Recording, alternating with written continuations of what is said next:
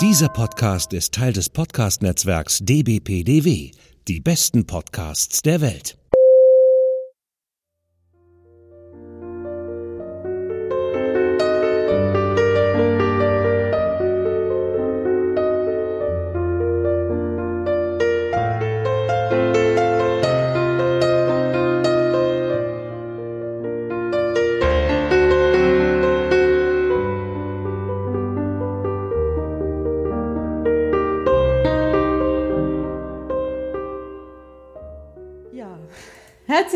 Willkommen, liebe Zuhörerinnen und Zuhörer, bei einer neuen Folge von Bayer Lady, die Folge, die wir seit Anbeginn dieses Podcasts gefürchtet haben.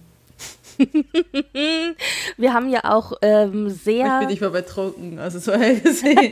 Ich habe keinen Alkohol da aus, aus Zeitgründen. Es ist 11.39 Uhr morgens. du weißt, irgendwo auf der gerne. Welt ist es, ist, ist es fünf. Also eigentlich ist das kein Grund, aber ja, also ich glaube, ähm, hm, naja. Also wir haben ja beide recht lautstark unseren Unmut auf Twitter kundgetan, wo ich immer dachte, alle, die uns irgendwie folgen und bei a Lady hören, ich hoffe, die sind jetzt nicht davon angepisst, dass wir die ganze Zeit nur schreiben, äh, ich muss es noch fertig hören, äh, ich muss es noch fertig lesen, weil vielleicht mögen die ja Mansfield Park total gerne und äh, sind davon Wer- wer einfach nur tut- genervt. Wer tut das? Äh, Bitte freiwillige vor, ich möchte gerne wissen, warum. Also ich, ähm, ich muss sagen, wenn ich eins vorne wegnehmen darf, ähm, ich mag Mansfield Park mittlerweile aus anderen Gründen nicht, als zuletzt, dass ich es gelesen habe. Also ich, äh, ich, das erste Mal hatte ich mehr einen Hass auf Fanny Price. Diesmal ist der Hass auf Fanny Price nicht mehr so groß, weil ich auch ein bisschen, ich habe, äh, Brit Marie ist auch vorhin erzählt, so zwei Essays äh, in Defense of Fanny Price gelesen. Und da haben sie ein paar gute Argumente gebracht, warum die Figur so ist, wie sie ist. Und da kommen wir auch noch dazu. Ich mag das Buch aus anderen Gründen mittlerweile nicht. Aber ich mag es immer noch nicht. Und das, da bleibt, das liegt nicht nur an Fanny Price. Es gibt auch andere Gründe. Also auch ich kann eigentlich nur das wiederholen, was ich im Grunde für alle Bücher, die ich jetzt nochmal neu gelesen habe, wiederholen kann. Die Bücher, die ich nicht mochte, haben beim zweiten Lesen wirklich äh, äh, stark positiv zugelegt. Trotzdem ist Mansfield Park immer noch ein Buch, das ich tendenziell eher langweilig finde. Das hat andere Gründe, aber du bist gestern eingeschlafen. ja, ich bin gestern eingeschlafen, aber es war auch 23 Uhr Eppes, das muss man dazu auch sagen. Und ich hatte zehn Stunden gearbeitet vorher, aber ja. ich bin auch, ich habe es als Hörbuch probiert, das hast du ja diesmal auch ganz viel gemacht. Und Ja. äh, also ich habe festgestellt für mich, wenn ich die Bücher lese, ich muss sie lesen. Es bleibt bei mir besser hängen, äh, die Stories und auch Details und so weiter, wenn ich sie lese. Wenn ich sie höre, dann geht doch viel verschluckt. Und ich bin ja ein altes Kassettenkind. Ich bin ja mit Kassetten aufgewachsen, was irgendwo sie diesen pavlovlichen Reflex auslöst, dass wenn ich ein äh, Hörspiel höre oder ein Hörbuch, ich tendenziell immer kurz vorm Einschlafen bin. Und wenn ich dann noch liege, was ich ja oder irgendwie bequem sitze im Sessel oder so, wenn ich dann lese beziehungsweise und dann höre, ja, dann schlafe ich definitiv ein. Und so ging mir das, als ich versucht habe, Mansfield Park zu hören. Deswegen habe ich es gelesen, aber ich muss auch zugeben, du warst ja jetzt großzügig und hast äh, die Aufnahme um eine halbe Stunde nach hinten verschoben. Ich habe noch nie so knapp ein Buch beendet vor der Aufnahme wie Das dieses ist eher Buch. so mein Ding, ja.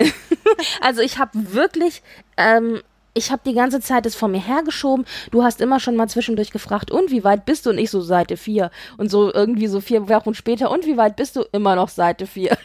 Ja, Also- nur um dich zu ärgern. Ich habe mich, ja, aber das war auch ganz gut, aber es hat leider nichts gebracht, denn ich habe dann in einem Anfall von, oh Gott, ich muss das jetzt endlich zu Ende lesen, äh, Freitag angefangen und heute Morgen dann, also eigentlich vor 10, 5, 15 Minuten, äh, zu Ende gelesen und habe im Grunde das Buch aus der Hand gelegt und dann jetzt Studio Link angeschmissen. Also ich habe ein bisschen ein schlechtes Gewissen, aber vielleicht ist es auch dann noch frisch im Gedächtnis. Ich wollte gerade sagen, aber ich meine, sowas habe ich ja auch schon, ich glaube, ich habe es bei Stolz und Vorurteil so gemacht.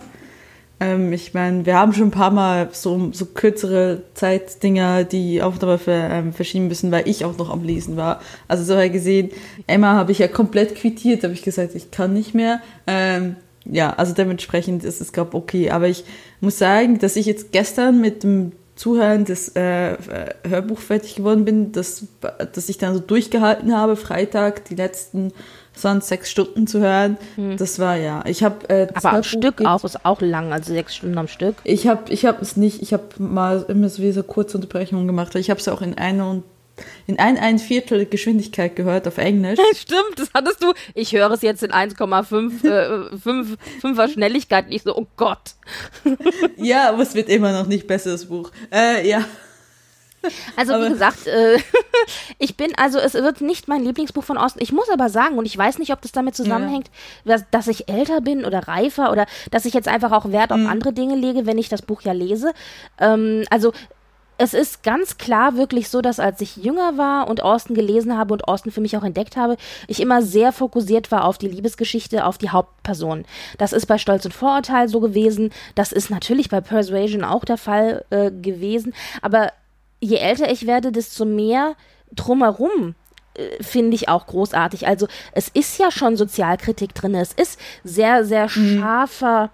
Ähm, Humor auch drin, äh, gerade auch zum Beispiel in Stolz und Vorteil. Und äh, das sind Dinge, die machen mir dann plötzlich Spaß. Und ich habe festgestellt beim Mansfield Park, dass ich den Stil von Austin genieße, also wie sie schreibt, Mhm. Und das hat mir Spaß gemacht zu lesen.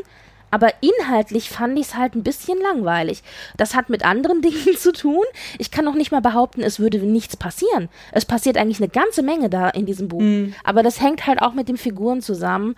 Und insgesamt hat mir Mansfield Park mehr Spaß gemacht, als ich gedacht hätte. Aber naja, es hat auch nicht geholfen, dass ich es halt so übers Knie gebrochen habe mit dem Lesen. Aber grundsätzlich ist es nicht mein Liebling. Naja, wir gucken jetzt mal, was so ja, passiert, oder? also ich, das lässt sich auf jeden Fall sagen, ähm, über Mansfield Park, äh, ich habe gerade einen Wikipedia-Artikel offen, der ist so lange, es gibt so viele Sachen über Mansfield Park. Also es ist, glaube schon das eines der stärksten diskutierten, in der Literaturszene diskutierten Bücher von Jane Austen. Ähm, weil, weil halt so viel drumherum noch ist. Ja, ja, so viele andere ja, ja, Themen, die noch aufgenommen werden. Genau, also es ist halt, es geht jetzt hier eigentlich im Kern nicht unbedingt nur um Fanny und, und, ihre, und ihre Reise, die sie da begeht, ne, wie alle anderen Charakteren auch, sondern es ist auch drumherum ist ganz viel.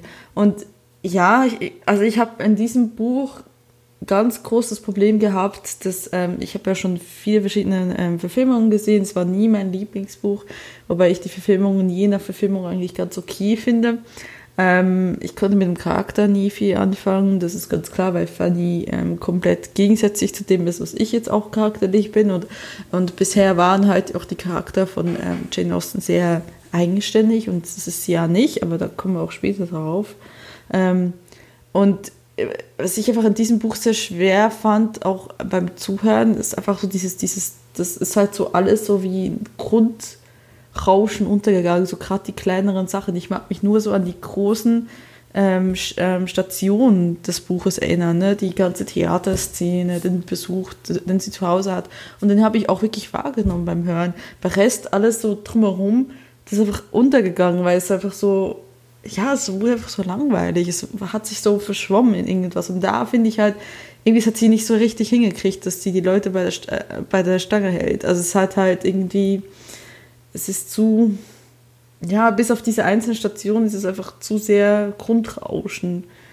So, ja, und ja, man hat auch zwischendurch so ein bisschen das Gefühl, also es gibt einen roten Faden, aber sie, sie, also der ist mir nicht stringent genug. Es kommt so viel drumherum und zwischen, es werden Szenen auch sehr ausufernd beschrieben und ich weiß ja, halt das ist aber nicht, typisch ähm, Osten diese ja, schon. Also ich meine, ich habe halt gesessen, zum Beispiel diese Theatergeschichte, ja. Yeah. Die zog sich über Kapitel, über Kapitel, ich weiß nicht, vier mhm. Kapitel, fünf Kapitel. Also es zog sich auf jeden Fall ewig lang. Hätte man auch in einem Kapitel eigentlich abhaken können. Und das Ding zum Beispiel war auch, und ich weiß nicht, ob das damit zusammenhängt, dass ich eben heute aus einem anderen Zeitgeist heraus lese, ob das vielleicht für den mhm. zeitgenössischen Leser ähm, verständlicher war, aber ich habe nicht verstanden, dass Theaterspiel, also Theaterspielen, also dass für junge Damen es sich nicht gehört, Theater zu spielen. Das war mir nicht so klar. Ich wusste, der Vater ähm, äh, mag es nicht.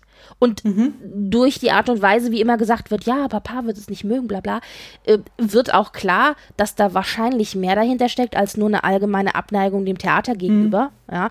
Aber dass das wirklich sowas war, was man halt nicht macht, das ist mir aus dieser ganzen Schilderung so nicht wirklich klar gewesen. Und deswegen, also hier wird ja Fanny im Grunde in dieser Szene, ich meine, ich greife da jetzt vorweg, aber in dieser Szene wird Fanny ja auch so, also sie wird ja sowieso durch das ganze Buch hinweg als so moralische Instanz auch dargestellt. Mhm. Und mhm. gerade auch in dieser Szene, also dass Fanny die einzige ist, die sich dagegen wehrt und sogar Edmund, der ja eigentlich die zweite große moralische männliche Instanz in diesem Buch ist, der sogar geht draußen gerade die Welt unter oder was ist voll laut gerade. also aber sogar Edmund, der die zweite moralische mhm. Instanz mhm. in diesem Buch ist, der, selbst der bricht ja zusammen und ich meine am Ende äh, kann sie ja auch dem Ganzen nicht widerstehen, aber sie hat sich auf jeden Fall als einzige wirklich tapfer gewehrt, ja. Und da war mir das nicht so klar, dass das eben einfach auch diese moralische Überlegenheit von Fanny darstellen soll, weil eben Theater etwas war, was man nicht macht. Und das habe ich so nicht verstanden. Und also was ich, was ich gelesen habe, ist nicht, dass. Sie bringen mir das öfter in diesem Buch. Ja, ja, klar. Also ich meine, dass, dass sie das, dass sie, dass das fungiert, das ist klar. Aber, ähm, weil sonst wäre sie nur ein graues Mäuschen. Aber ich meine, ähm, was ich gelesen habe, was gerade diese Theaterszene angeht, ist das eigentlich nicht, dass Fanny Bryce nicht eigentlich gegen Theater per se ist, sondern dass sie gegen das Stück ist. Ähm, the, wie heißt The Lovers? Vows. The Lovers. Hm? Vows. The Lovers Vows, genau. Ich kenne es auch gar nicht. Existiert es? Das? das ist ein richtiges Stück? Ich vermute mal, aber ich habe es auch nicht recherchiert, ehrlich gesagt, nachdem ich ja im Parademarsch durch das Buch durchgelesen bin, äh, habe, wie auch immer. Ähm, aber es mal, ist aber Wikipedia. klar, was für eine Art von Stück das ist. Also von wegen, äh, also existiert. halt so eine, ja. ja. halt so eine typische, so eine typische Verwechslungs- und Intrigenkomödie zwischen, zwischen Liebhabern. Das ist doch, kennen wir doch auch von Shakespeare. Also das ist ja so also, ganz, ganz typisch. Hier steht, Lois was to play by Elizabeth Inkbold, arguably best known for Jane Austen's Mansfield Park. It's one of least four adaptation of August von Kotzbü, das Kind der Liebe. Okay. Ja, aber es klingt okay. halt eine wie, wie eine von diesen ähm, Komödien mit halt Verwechslung, Intrige etc. etc. Ja, mhm. aber ich meine, dass natürlich da ein Geschmäckle dabei ist, wenn halt ein männlicher Part und ein weiblicher Part, die offiziell eigentlich oder hm. vielleicht auch nicht offiziell, ähm, also nicht zusammen sind, dann auf der Bühne ein Liebespaar spielen, das ist halt schon schwierig, ja. Aber was ich eigentlich sagen wollte war, dass ich, als ich diese Theaterszene dann gelesen habe, die sich so ewig lange hinzog, sehr mhm. stark an Emma erinnert wurde, wo wir ja auch diese ewig lange Diskussion über Porridge hatten, wo ich ja. auch dachte, oh. Deswegen ist es typisch, das ist typisch Osten. Gerade ihre Spätwerke ist das, glaube ich, ähm, sehr typisch, dass sie diese Außer von den Szenen hatte. genau. Ja. Jetzt haben wir das Pferd ein bisschen von hinten aufgesattelt. Vielleicht fangen wir mal an mit ein paar mit Eckdaten. Den, genau. Also 1814 ist Mansfield Park publiziert worden und dann in einer zweiten Edition äh, nochmals 1816 und noch, also Austin war noch am Leben Mhm, und äh, während ihrer Lebenszeit eben. Und Austin selber hat an dem Buch zwischen 1811 und im Sommer 1813 äh, eben geschrieben und gearbeitet. Also der, die erste Ausgabe 1814 war innerhalb von sechs Monaten ausgebucht, ausge, ausverkauft. ausverkauft. Sorry, das ist, ja, genau. Ähm, die von 1816 wurde auch ausverkauft. Ja, und die erste kritische ähm, Bewertung bekam sie von Richard Waitley, kenne ich nicht, 1821, und die war positiv. Was hauptsächlich ähm, wieder mal gelobt wurde, war halt die gute Moral der Geschichte. Was auch ehrlich gesagt, das oh Gott, es ist einfach so, wenn also man hingeht und sagt, und sagt, die Moral der Geschichte von Osten ist, ist richtig gut, da denke ich mir so, dass das Buch falsch verstanden wird. Das ist einfach nicht Osten ja, aber das Ganze, also das ist aber vielleicht, ich, also ich hatte einen Artikel gelesen, äh, da stand, dieses Buch ist das deutscheste Buch von Austin. Und ich so, hä? Und dann wurden aber Parallelen eben gezogen. Also mhm. zu, äh, es gab ja in der deutschen Literatur gibt es ja auch äh, bestimmte Bücher, die eben als so, ja, als, äh, also als, wie sagt man, ich habe vergessen, so. wie, wie, ich habe vergessen, wie die eigentliche ähm, Terminologie ist, aber die eben äh, so moralische, bitte? Biedermann, meinst du die? die nee, nee, nee, nee, nee, aber die eben so moralische, moralische äh, Figuren äh, äh, ja, ja, eben, diese, diese Fingerzeigbücher, ich weiß, was du meinst, ja. ja, ich meine noch nicht mal genau das, aber es gibt, dass eben Figuren äh, in, in Situationen geschmissen werden und dann eben aus diesen Situationen als moralische feste Instanz hervorgehen und dann eben mhm. als Beispiel dienen für die Leser. Also das ist ja hier auch ganz klassisch so. Und wenn von Moral gesprochen wird oder moralische Instanz, was ich mhm. ja jetzt auch schon öfter mal gesagt habe, das Buch mhm. ist halt für mich so ganz klassisch eben ein, du hast äh, eine Figur, Figur, die mhm. aus schlechten Verhältnissen kommt, die aber aufgrund ihrer Charaktereigenschaften und ihrer Werte, die sie ja vorlebt auch oder denen sie folgt in ihrem Leben, gegen alle Widerstände am Ende mhm. eben als Sieger hervorkommt. Und ich meine, das sehen wir ja auch in diesem Buch, die Bösen werden bestraft, die Guten werden belohnt. Und ähm, ich hatte auch eine Parallele gelesen, also von wegen, ja, das ist also quasi so eine typische Aschenputtelfigur. Da ist es ja auch so, da haben wir die bösen Schwestern und dann eben das ungeliebte Stiefkind. Also das ist, es sind schon sehr viele Parallelen hier. Aber ich meine, das sind ja auch Tropes, die es nicht nur in Aschenputtel gibt, aber die man halt von Aschenputtel vielleicht am prominentesten kennt. Und ja, das haben wir hier natürlich auch sehr deutlich. Also vielleicht, ähm, ich hatte dich jetzt kurz unterbrochen, hast du noch was äh, zur äh, Rezeption etc. zu ergänzen oder?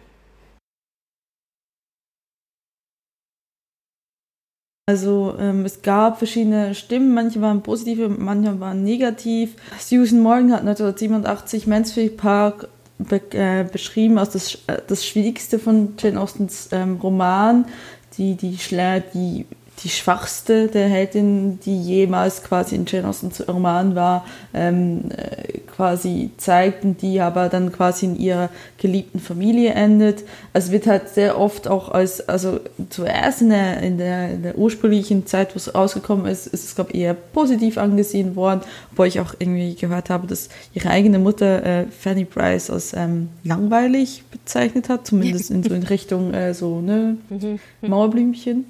Und ähm, dann umso länger dieses Buch jetzt her ist, ist halt quasi, ist, umso kritischer wird es angeguckt. Ähm, was ich aber auch so ein bisschen auch so mitgekriegt habe, ist, es gibt halt Leute, die es sehr lieben aus den Sachen und es ist halt, es ist halt sehr atypisches Buch für Jane äh, Austen. Also es, der Charakter ist atypisch, ähm, die ganze moralische Instanz ist atypisch. Wir können bisher, also das heißt jetzt eine Lizzie Bennett, das heißt eine Emma Woodhouse, das heißt, ähm, Eleanor ähm, Dashwood, die waren nie moralische Instanzen. Die hatten teilweise einen sehr großen Moralkompass. Also schon, schon, das waren gute Figuren. Das waren, gut, ich meine, Emma ist vorher als eine Göre und wird dann erwachsen, ja. Ähm, aber sie hatten einen hohen Moralkompass, aber trotzdem waren sie nicht fehlerfrei.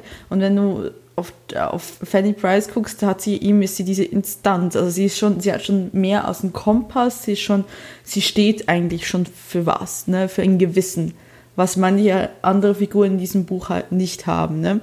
Und deswegen ist das halt, das ist irgendwie so ganz, das ist so ganz atypisch äh, Jane Austen, weil Jane Austen eigentlich in der Art und Weise nicht geschrieben hat, und ich glaube auch nicht, dass sie von der Idee überzeugt war, dass ein Mensch ein Gewissen sein sollte. Also das, dieses Fingerzeig-Ding, das war, glaube ich, auch gar nicht ihrs. Ähm, ich, das, das ich, meinte ich, also dieses so richtig glaub, Fingerzeig meine ich eigentlich weniger. Aber ja. Hm.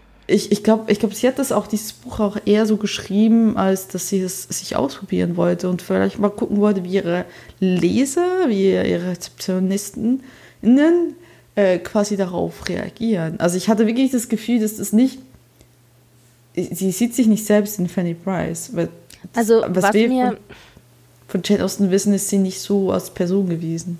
Hm, was mir ein Oder? bisschen leid tut jetzt ist, ich würde ja da gerne, aber da müsste ich halt echt viel mehr recherchieren. Ich würde ja gerne, also ich habe, ich glaube, und das sind natürlich, ich liebe das Halbwissen. Stellen wir einfach mal halbwissende Behauptungen auf, kein Problem. ich glaube ja, dass also sie Mansfield Park bewegt sich in einem bestimmten Genre und in einer bestimmten Entwicklung der Zeit. Mhm. Und äh, das äh, glaube ich, ich glaube auch wie du, dass sie da eben einem in Anführungszeichen Trend gefolgt ist oder einer Entwicklung in der Literatur, die sie mhm. ausprobiert hatten, wo sie dann vielleicht festgestellt hat, ja, ist dann vielleicht doch nicht so ihres. Aber sie also sie geht quasi mit der Mode und bewegt sich mhm. hier äh, in Genregrenzen, ähm, die aber untypisch für sie selbst als Autorin ist, wenn man sich das Gesamtwerk oder das bisherige Werk von ihr anschaut. Mhm. Aber ich glaube, sie ist mit diesem Buch wahrscheinlich am nächsten an den Trends ihrer Zeit dran als mhm. mit allen anderen Büchern. Außer vielleicht noch Lady Susan, denn ähm, da war ja Briefroman, war ja auch zu dem Zeitpunkt doch schon, obwohl war ein bisschen zu spät schon, aber war auch sehr trendig, in Anführungszeichen. Mhm. Ähm, da, das finde ich ein bisschen schade, dass ich da jetzt nicht mehr recherchiert habe, weil ich glaube, da kann man bestimmt noch einiges rausziehen, insbesondere auch im Vergleich mit äh, zum Beispiel auch anderen Büchern ähm, mhm. zur gleichen Zeit, äh, die zur gleichen Zeit entstanden sind. Ja, also ich glaube einfach, äh, ja, es war halt auch ein Experiment. Die hat das sicherlich auch einem gewissen Trend gefolgt. Ähm, aber ich glaube nicht, dass sie ähm, tatsächlich halt diesen sagen wollte, dass Fanny Bryce, dass das das Ideal einer jungen Frau ist. Also ich glaube nicht, dass das ihre Absicht war, aber ich, ich, ich kann mir einfach auch, also ich, das ist jetzt sicherlich auch sehr persönlich gefärbt, ich kann mir auch Jane Austen als nicht als die Person vorstellen, die tatsächlich so eine starke ähm, Meinung gegenüber quasi anderen Menschen aufgedrückt hat und so projiziert hat. Also ich glaube, sie, wir haben ja schon darüber gesprochen, dass ja auch Jane Austen quasi durch ihre Romane Dinge ausgelebt hat, die sie halt in ihrem eigenen Leben nicht haben konnte. Ne? Die Wahl selbst zu entscheiden, wo es hingeht. Sie war ja immer sehr abhängig von ihren Brüdern, weil sie nie geheiratet hat, etc. Und ja, dementsprechend, ich glaube, Mansfield Park war einfach so ein Versuch. Die Figur Fanny Price war ein Versuch. Ähm, ja, also ich weiß ich vielleicht, wenn es euch mal interessiert, können wir in, in, Form einer Bonusfolge mal über die Figur Fanny Price alleine sprechen. Nicht direkt jetzt gerade im Zusammenhang, weil ich glaube, wenn wir dann mit, mit der ganzen Besprechung von Mansfield Park durch sind, auch mit einem Film, dann brauchen wir dann erstmal was anderes. Aber äh, das will ich vielleicht die nochmal angucken, weil ich denke an sich ist das doch eine kontroverse Figur. Also ich, das, da ist dass das Buch von so vielen Menschen nicht gemocht wird, dass die Figur Fanny Bryce von so vielen Menschen nicht gemocht wird, die sonst das Rest von äh, Jane Austens Bücher sehr mögen, ist nicht ohne Grund und das ist wirklich etwas, was man hat oder man das auch sehr gut erforscht ist und was man auch nochmal weiter vertiefen könnte. Aber, aber, vielleicht willst du mal mit dem Inhalt sagen. Ja, ja, ich äh, wollte noch gerade zwei Sachen dazu noch sagen. Nämlich ja. das eine ist, dass ähm, also man muss ja immer vorsichtig sein, hier Werk, also äh, Autor und ja, ja, Charakter gleichzustellen. Also dass ja, da natürlich klar. Züge auch des Autors im Werk und in den Charakteren stecken, ist mhm. klar. Da muss man ein bisschen vorsichtig sein. Trotzdem weiß man hier zum Beispiel, dass sehr viel starke autobiografische Dinge eingeflossen sind, sehr viel mehr, mhm. die man nachvollziehen kann tatsächlich als in anderen Werken weil vielleicht auch die Grundsituation von Fanny äh, ähnlich gelagert ist wie die von Austin selber. Ähm, aber was ich noch sagen wollte, und da muss man vielleicht ein bisschen vorsichtig sein, dem Fehler bin ich nämlich auch, oder dem, dem Ganzen bin ich auch aufgelaufen, dass man äh, wenn es heißt, ja, Funny Price ist die langweiligste Figur von Austin oder Funny Price ist die irgendwie mhm. schwierigste Figur von Austin oder so, dass man, dass es da bestimmt auch Leute gibt, und so ging mir das ja auch, eine Zeit lang, die, die, das Temperament von Funny, also dieses mhm. sehr ergebene, sehr geduldige, sehr sich äh, beugende verwechseln mit mhm. dem, dem Gesamtbuch. Also, dass man sagt, so wie der ja. Charakter von Funny ist, so ist halt auch der Rest des Buches. Und ja, also da. Eigentlich nicht, nein. Genau, also da muss man gucken. Ähm, aber vielleicht, genau, wir haben ja, wie gesagt, jetzt haben wir noch mehr Pferde hinten hintenrum aufgesagt. Mhm. Also ich versuche mal ein bisschen zusammenzufassen, worum es denn im mhm. Mansfield Park eigentlich geht. Ich meine, gut, Mansfield Park, das ist der Ort, an dem hauptsächlich sich dieses ganze Buch abspielt. Und zwar ist die Hauptfigur Fanny Price. Es ist die zweitälteste äh, Tochter äh, einer äh, ja, sehr kinderreichen Familie. Sie hat also mehrere Brüder und Schwestern. Und ihre Mutter hat sich mit, hat noch zwei weitere Schwestern und mit diesen zwei Schwestern hat sie sich entzweit. Eine dieser beiden Schwestern hat reich geheiratet, nämlich den Herrn von Mansfield Park, ist also jetzt Lady auf Mansfield Park und äh, am Anfang wird ein bisschen so die Familiensituation beschrieben. Die zweite Schwester ist ebenfalls ähm, eigentlich ganz gut verheiratet und eben die Mutter von Fanny, von der erwartet wurde, dass sie sich gut verheiratet, die hat eben einen Seemann geheiratet und ist sozial stark abgestiegen und ja, es ist schwierig, auch finanziell. Und hat sie ganz viele Kinder gekriegt. Jetzt, also ist, ich glaube, Fanny ist es, äh, also als Fanny dann aus dem Hause rausgeht, glaube ich, hat die Mutter neun Kinder mittlerweile. Also alles äh, kinderreich, arm und sozial abgestiegen so. Und die Familie in Mansfield Park, also ihre Tante, kommt dann auf die Idee, nachdem eben Fannys Mutter äh, gesagt hat, ja, also wir haben finanziell und überhaupt Probleme, könntet ihr irgendwas tun, um uns zu unterstützen. Dann kommt Fannys Tante eben auf die Idee, ja, wir können ja eigentlich eines der Kinder zu uns nehmen und quasi wie ein Mündel erziehen. Und die Motivation dahinter ist eigentlich weniger Liebe, was man jetzt vielleicht erwarten könnte, sondern es fühlt sich so ein bisschen an, als wollen sie damit im Grunde ihr soziales Gewissen beruhigen. So nach dem Motto, ja, dann nehmen wir ihr mal ein Kind ab. Und ich meine, für das Kind kann das ja nur gut sein, wenn es in so gute Verhältnisse kommt. Ich meine, wir können ihr ja alles bieten und hierarchisch, also von der, von der Stellung her in der Gesellschaft ist es ja nur positiv für sie. Naja, und dann kommt eben Fanny nach Mansfield Park und wächst da zusammen mit den anderen Kindern des Hauses auf. Es gibt zwei Söhne und zwei Töchter. Die beiden Töchter sind ein wenig jünger als sie und die beiden Söhne sind älter als sie. Ähm, es gibt Thomas und Edmund. Ich hätte fast Edward gesagt. Das sind die beiden Söhne, ich glaube 17 und 19 oder sowas, glaube ich, zu dem Zeitpunkt, zu dem sie da hinkommt. Und mhm. äh, die beiden Schwestern, die ähm, etwas jünger sind als sie. Sie ist sieben? Erinnerst du dich? Viel. Nee, also sie ist auf jeden Fall, ja, ich glaube, sie ja. ist, sie ist, glaube ich, so um die sieben rum. Also ich müsste noch mal gucken. Und äh, die beiden, wie gesagt, Schwestern sind ein wenig jünger. Und der Vater sagt von vornherein, dass es zwar wichtig ist, dass die Kinder irgendwie auch gleich aufgezogen werden, aber gleichzeitig müsse man doch auch klar machen, dass seine eigenen Kinder hierarchisch in der Gesellschaft über ihr stünden. Ja, also das dürfe man ja nicht vergessen. Das heißt, Fanny soll zwar erzogen werden wie die eigenen Kinder, mhm. aber gleichzeitig wird sie wird auch immer wird sie auch immer spüren oder man lässt sie immer auch spüren, dass sie eben doch nicht so gut ist. Also nur so das Mündel, nur so zweite Hand, ja. Naja, und so kommt sie eben nach Mansfield Park und wächst dort auf mit also mit äh, Tom und Edmund und eben mit den zwei äh, Schwestern, nämlich Maria und Julia. Äh, die Namen hatte ich noch nicht genannt oder Julia. Naja, und äh, Maria und äh, Julia behandeln sie, wie gesagt, eigentlich äh, als minderwertig, ja. Also sie sind nicht bösartig, aber irgendwie äh, beziehen sie sie auch nicht mit ein in ihre Gruppe, in ihre Spiele etc. etc. Äh, während äh, Tom und Edmund, die beiden Jungs, ihr eigentlich positiver gegenüberstehen, aber der Einzige, der sich so ein bisschen um sie kümmert und wirklich so Bruder statt annimmt und dem auch wichtig ist, was sie denkt und wie es ihr geht und wie sie sich fühlt, ist Edmund. Mhm. Und die beiden entwickeln also eine sehr liebevolle, geschwisterliche Beziehung miteinander.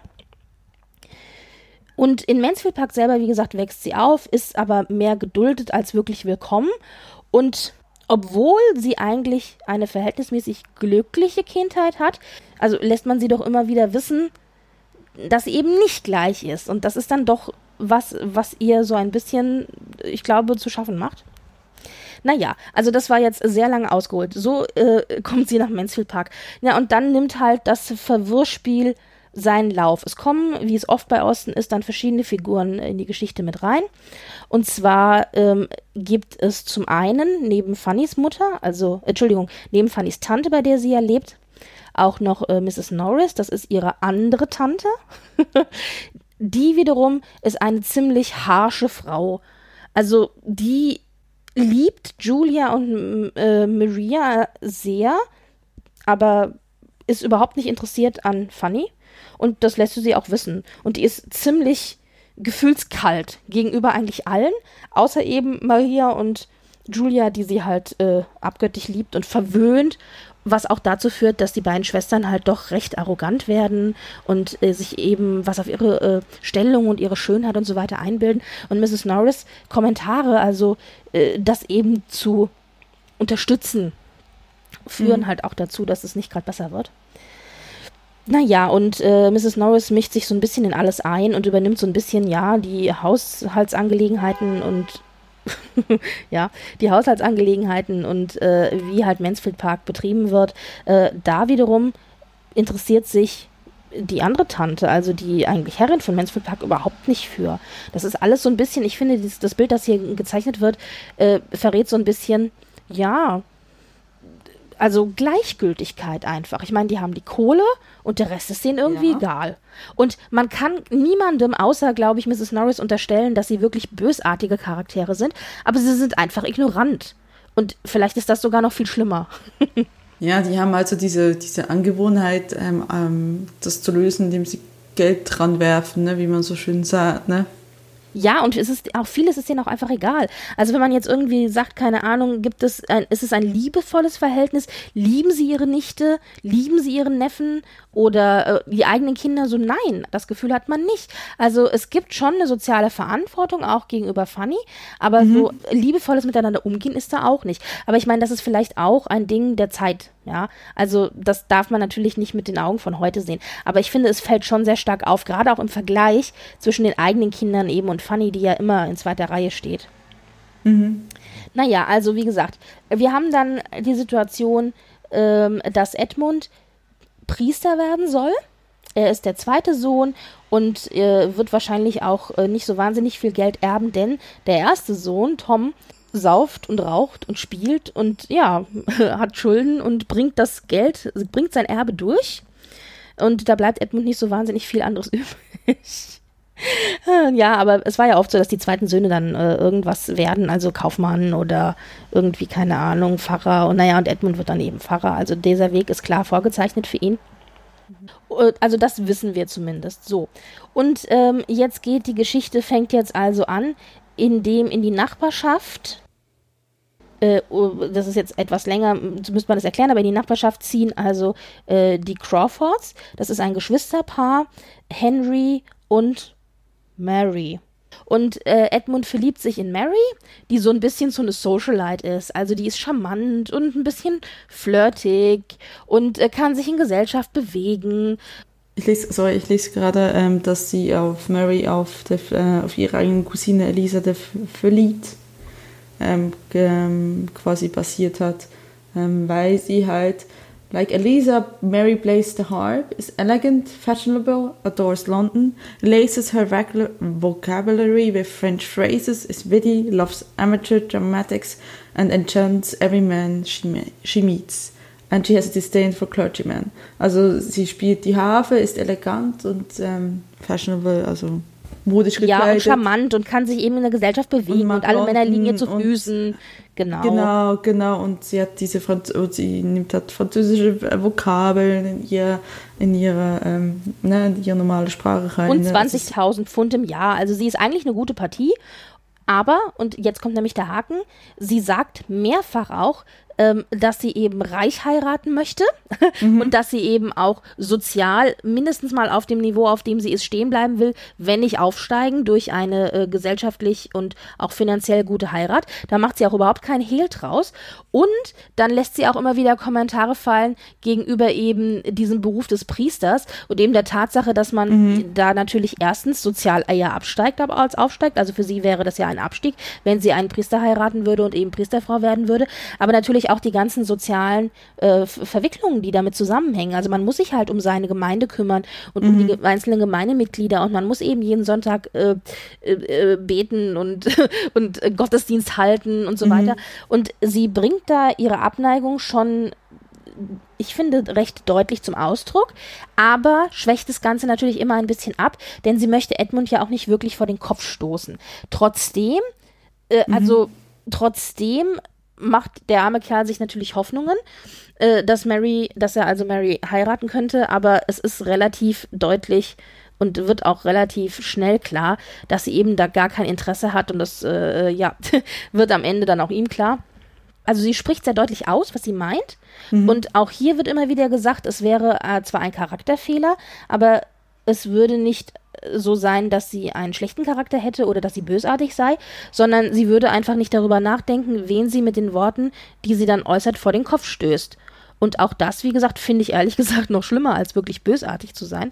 Aber sie sagt sehr vieles sehr deutlich und sehr klar, was man eigentlich auch in der Gesellschaft als Dame so nicht macht. Ja, äh, das liegt natürlich auch damit, hängt natürlich auch damit zusammen, dass sie ein sehr mh, starker Charakter ist der sehr deutlich eben auch weiß, wer sie ist und was sie möchte. Mhm. Und das ist ja eigentlich der Art von Charakter, den man von Austin ja kennt und an den man eher, zu dem man eher hingezogen ist. Ja. Also sie ist eigentlich das genaue Gegenteil von Fanny und trotzdem ist Fanny diejenige, der man hier mehr Sympathie entgegenbringt, weil sie halt einfach so äh, gedankenlos ist in dem, was sie sagt und wie sie sich benimmt. Du meinst ähm, Mary? Mary, ja. Genau. Ich würde es jetzt nicht als gedankenlos ähm, bezeichnen. Ich glaube schon, dass Oder sie rücksichtslos? Halt, ja, sie hat so dieses, dieses, dieses, ne, sie, sie, sie hat so sehr gewohnt, in ihren Kreisen umzugehen und was der Standard in ihrem Kreisen ist, ne, dass sie eigentlich manchmal den, den, den, das Äußere, was halt dort als okay angesehen wird, ausblendet. Also ich glaube, sie ist schon einfach so und sich, sie ist schon ein bisschen arrogant, aber sie ist halt eigentlich hat sie eigentlich ein gutes Herz. Eigentlich ist ja da schon was, auf was man bauen könnte. Eigentlich ist sie ja eine Heldin, aber sie ist auch eine Antagonistin, weil sie halt das, das, weil, ah, um es mal anders zu beschreiben, weil sie die große Verantwortung, ne, man, mit Macht kommt große Verantwortung, um Spider-Man äh, Spider zu zitieren, ne, weil sie diese Macht eigentlich falsch nutzt. Also sie hatte ihre Verantwortung, ihr Reichtum und ihre Stellung nutzt sie fürs Falsche. Ja, aber ich finde auch innerhalb des Rahmens, der ihr gesteckt mhm. ist, fällt sie raus, weil in der Gesellschaft, in der sie sich bewegt, und da haben wir natürlich Edmund als Beispiel, der ist aber natürlich auch mhm. holier than holy, muss man ja auch schon sagen.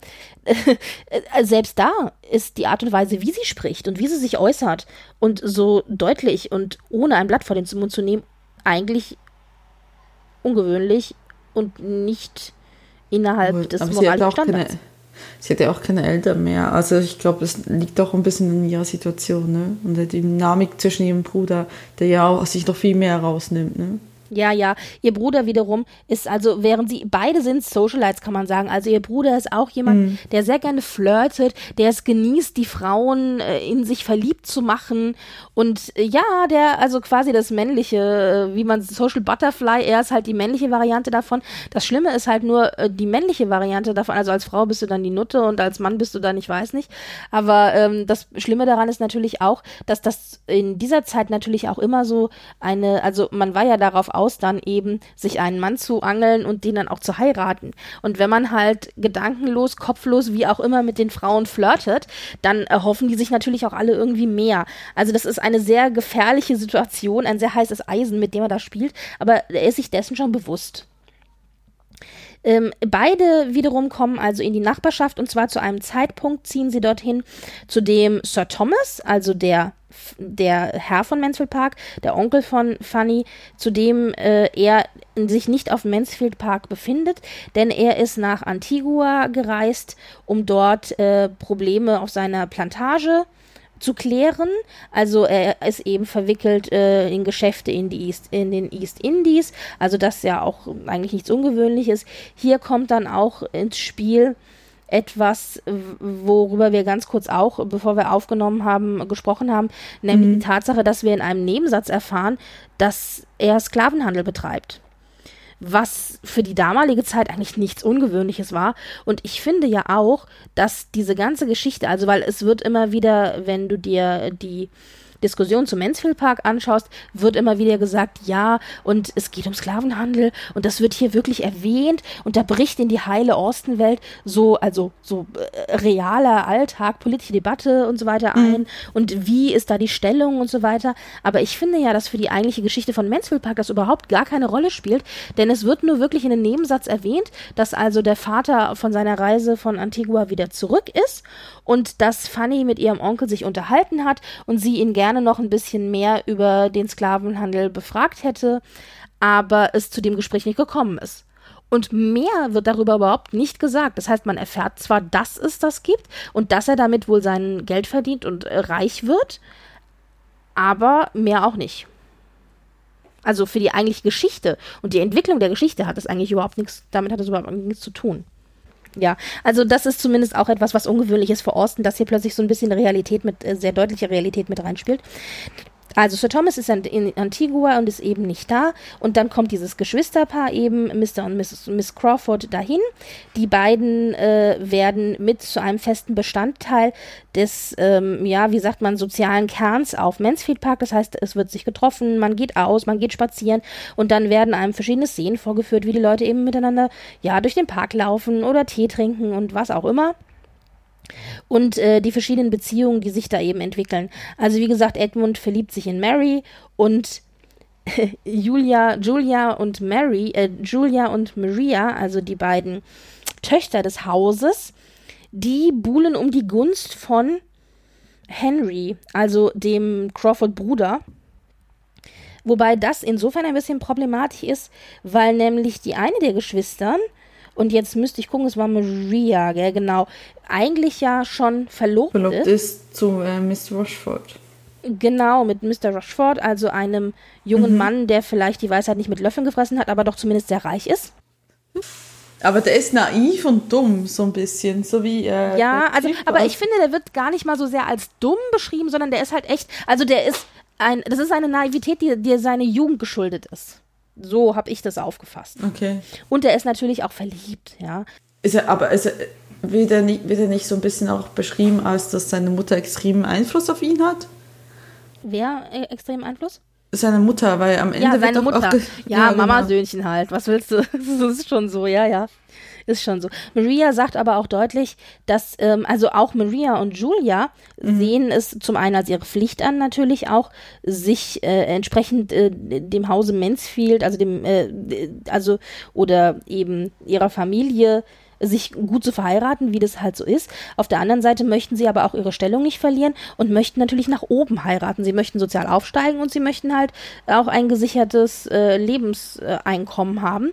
Und als der Vater dann später äh, Maria befragt, ob denn diese Verlobung auch wirklich ist, was sie möchte, sagt sie auch ganz deutlich ja. Obwohl wir alle wissen und auch die, der Leser weiß, dass Maria überhaupt gar nicht in ihr, in, in Mr. Rushford, Rushford, ja, gell? Mhm. Verliebt ist und mhm. dass sie das wirklich nur macht, um eben, ja, ihren sozialen Rang zu halten. Ähm, nichtsdestotrotz haben wir also jetzt Henry hier, der mit allen Damen flirtet und insbesondere eben mit den beiden Geschwistern. Und die beiden Geschwister sind dann auch ein bisschen eifersüchtig aufeinander und versuchen sich eben auszustechen und buhlen um die Gunst von Henry, während Henry in alle Richtungen weiter munter fröhlich flirtet. Und dann ist auch Mr. Rushford, äh, Rushford noch ein bisschen äh, eifersüchtig. Also das Ganze ist ein bisschen sehr schwierig. Und Fanny sieht das alles und ja, mit einem, äh, wie sagt man, Disapproval.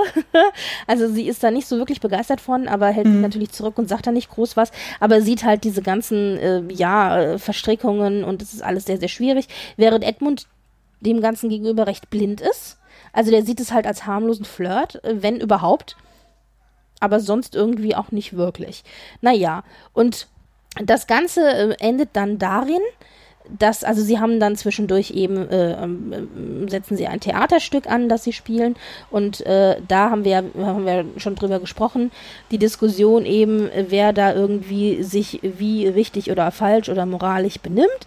Und äh, bevor das Theaterstück dann aber aufgeführt werden kann, kehrt Sir Thomas aus Antigua zurück und äh, plötzlich sind da irgendwie lauter fremde Leute in seinem Haus. Also die Crawfords sind irgendwie neu und auch der Verlobte ihr, der Tochter, den er ja auch nicht kennengelernt hat. Das ist alles passiert, während er in Antigua war. Also ich meine, der ist gerade mal, ich weiß nicht was, sechs Monate weg und zack, ist mhm. alles drunter und drüber. Der kommt also zurück und mit ihm kehrt wieder ein bisschen äh, ja, Ruhe und äh, Zucht und Ordnung in, nach Mansfield Park zurück. Und ähm,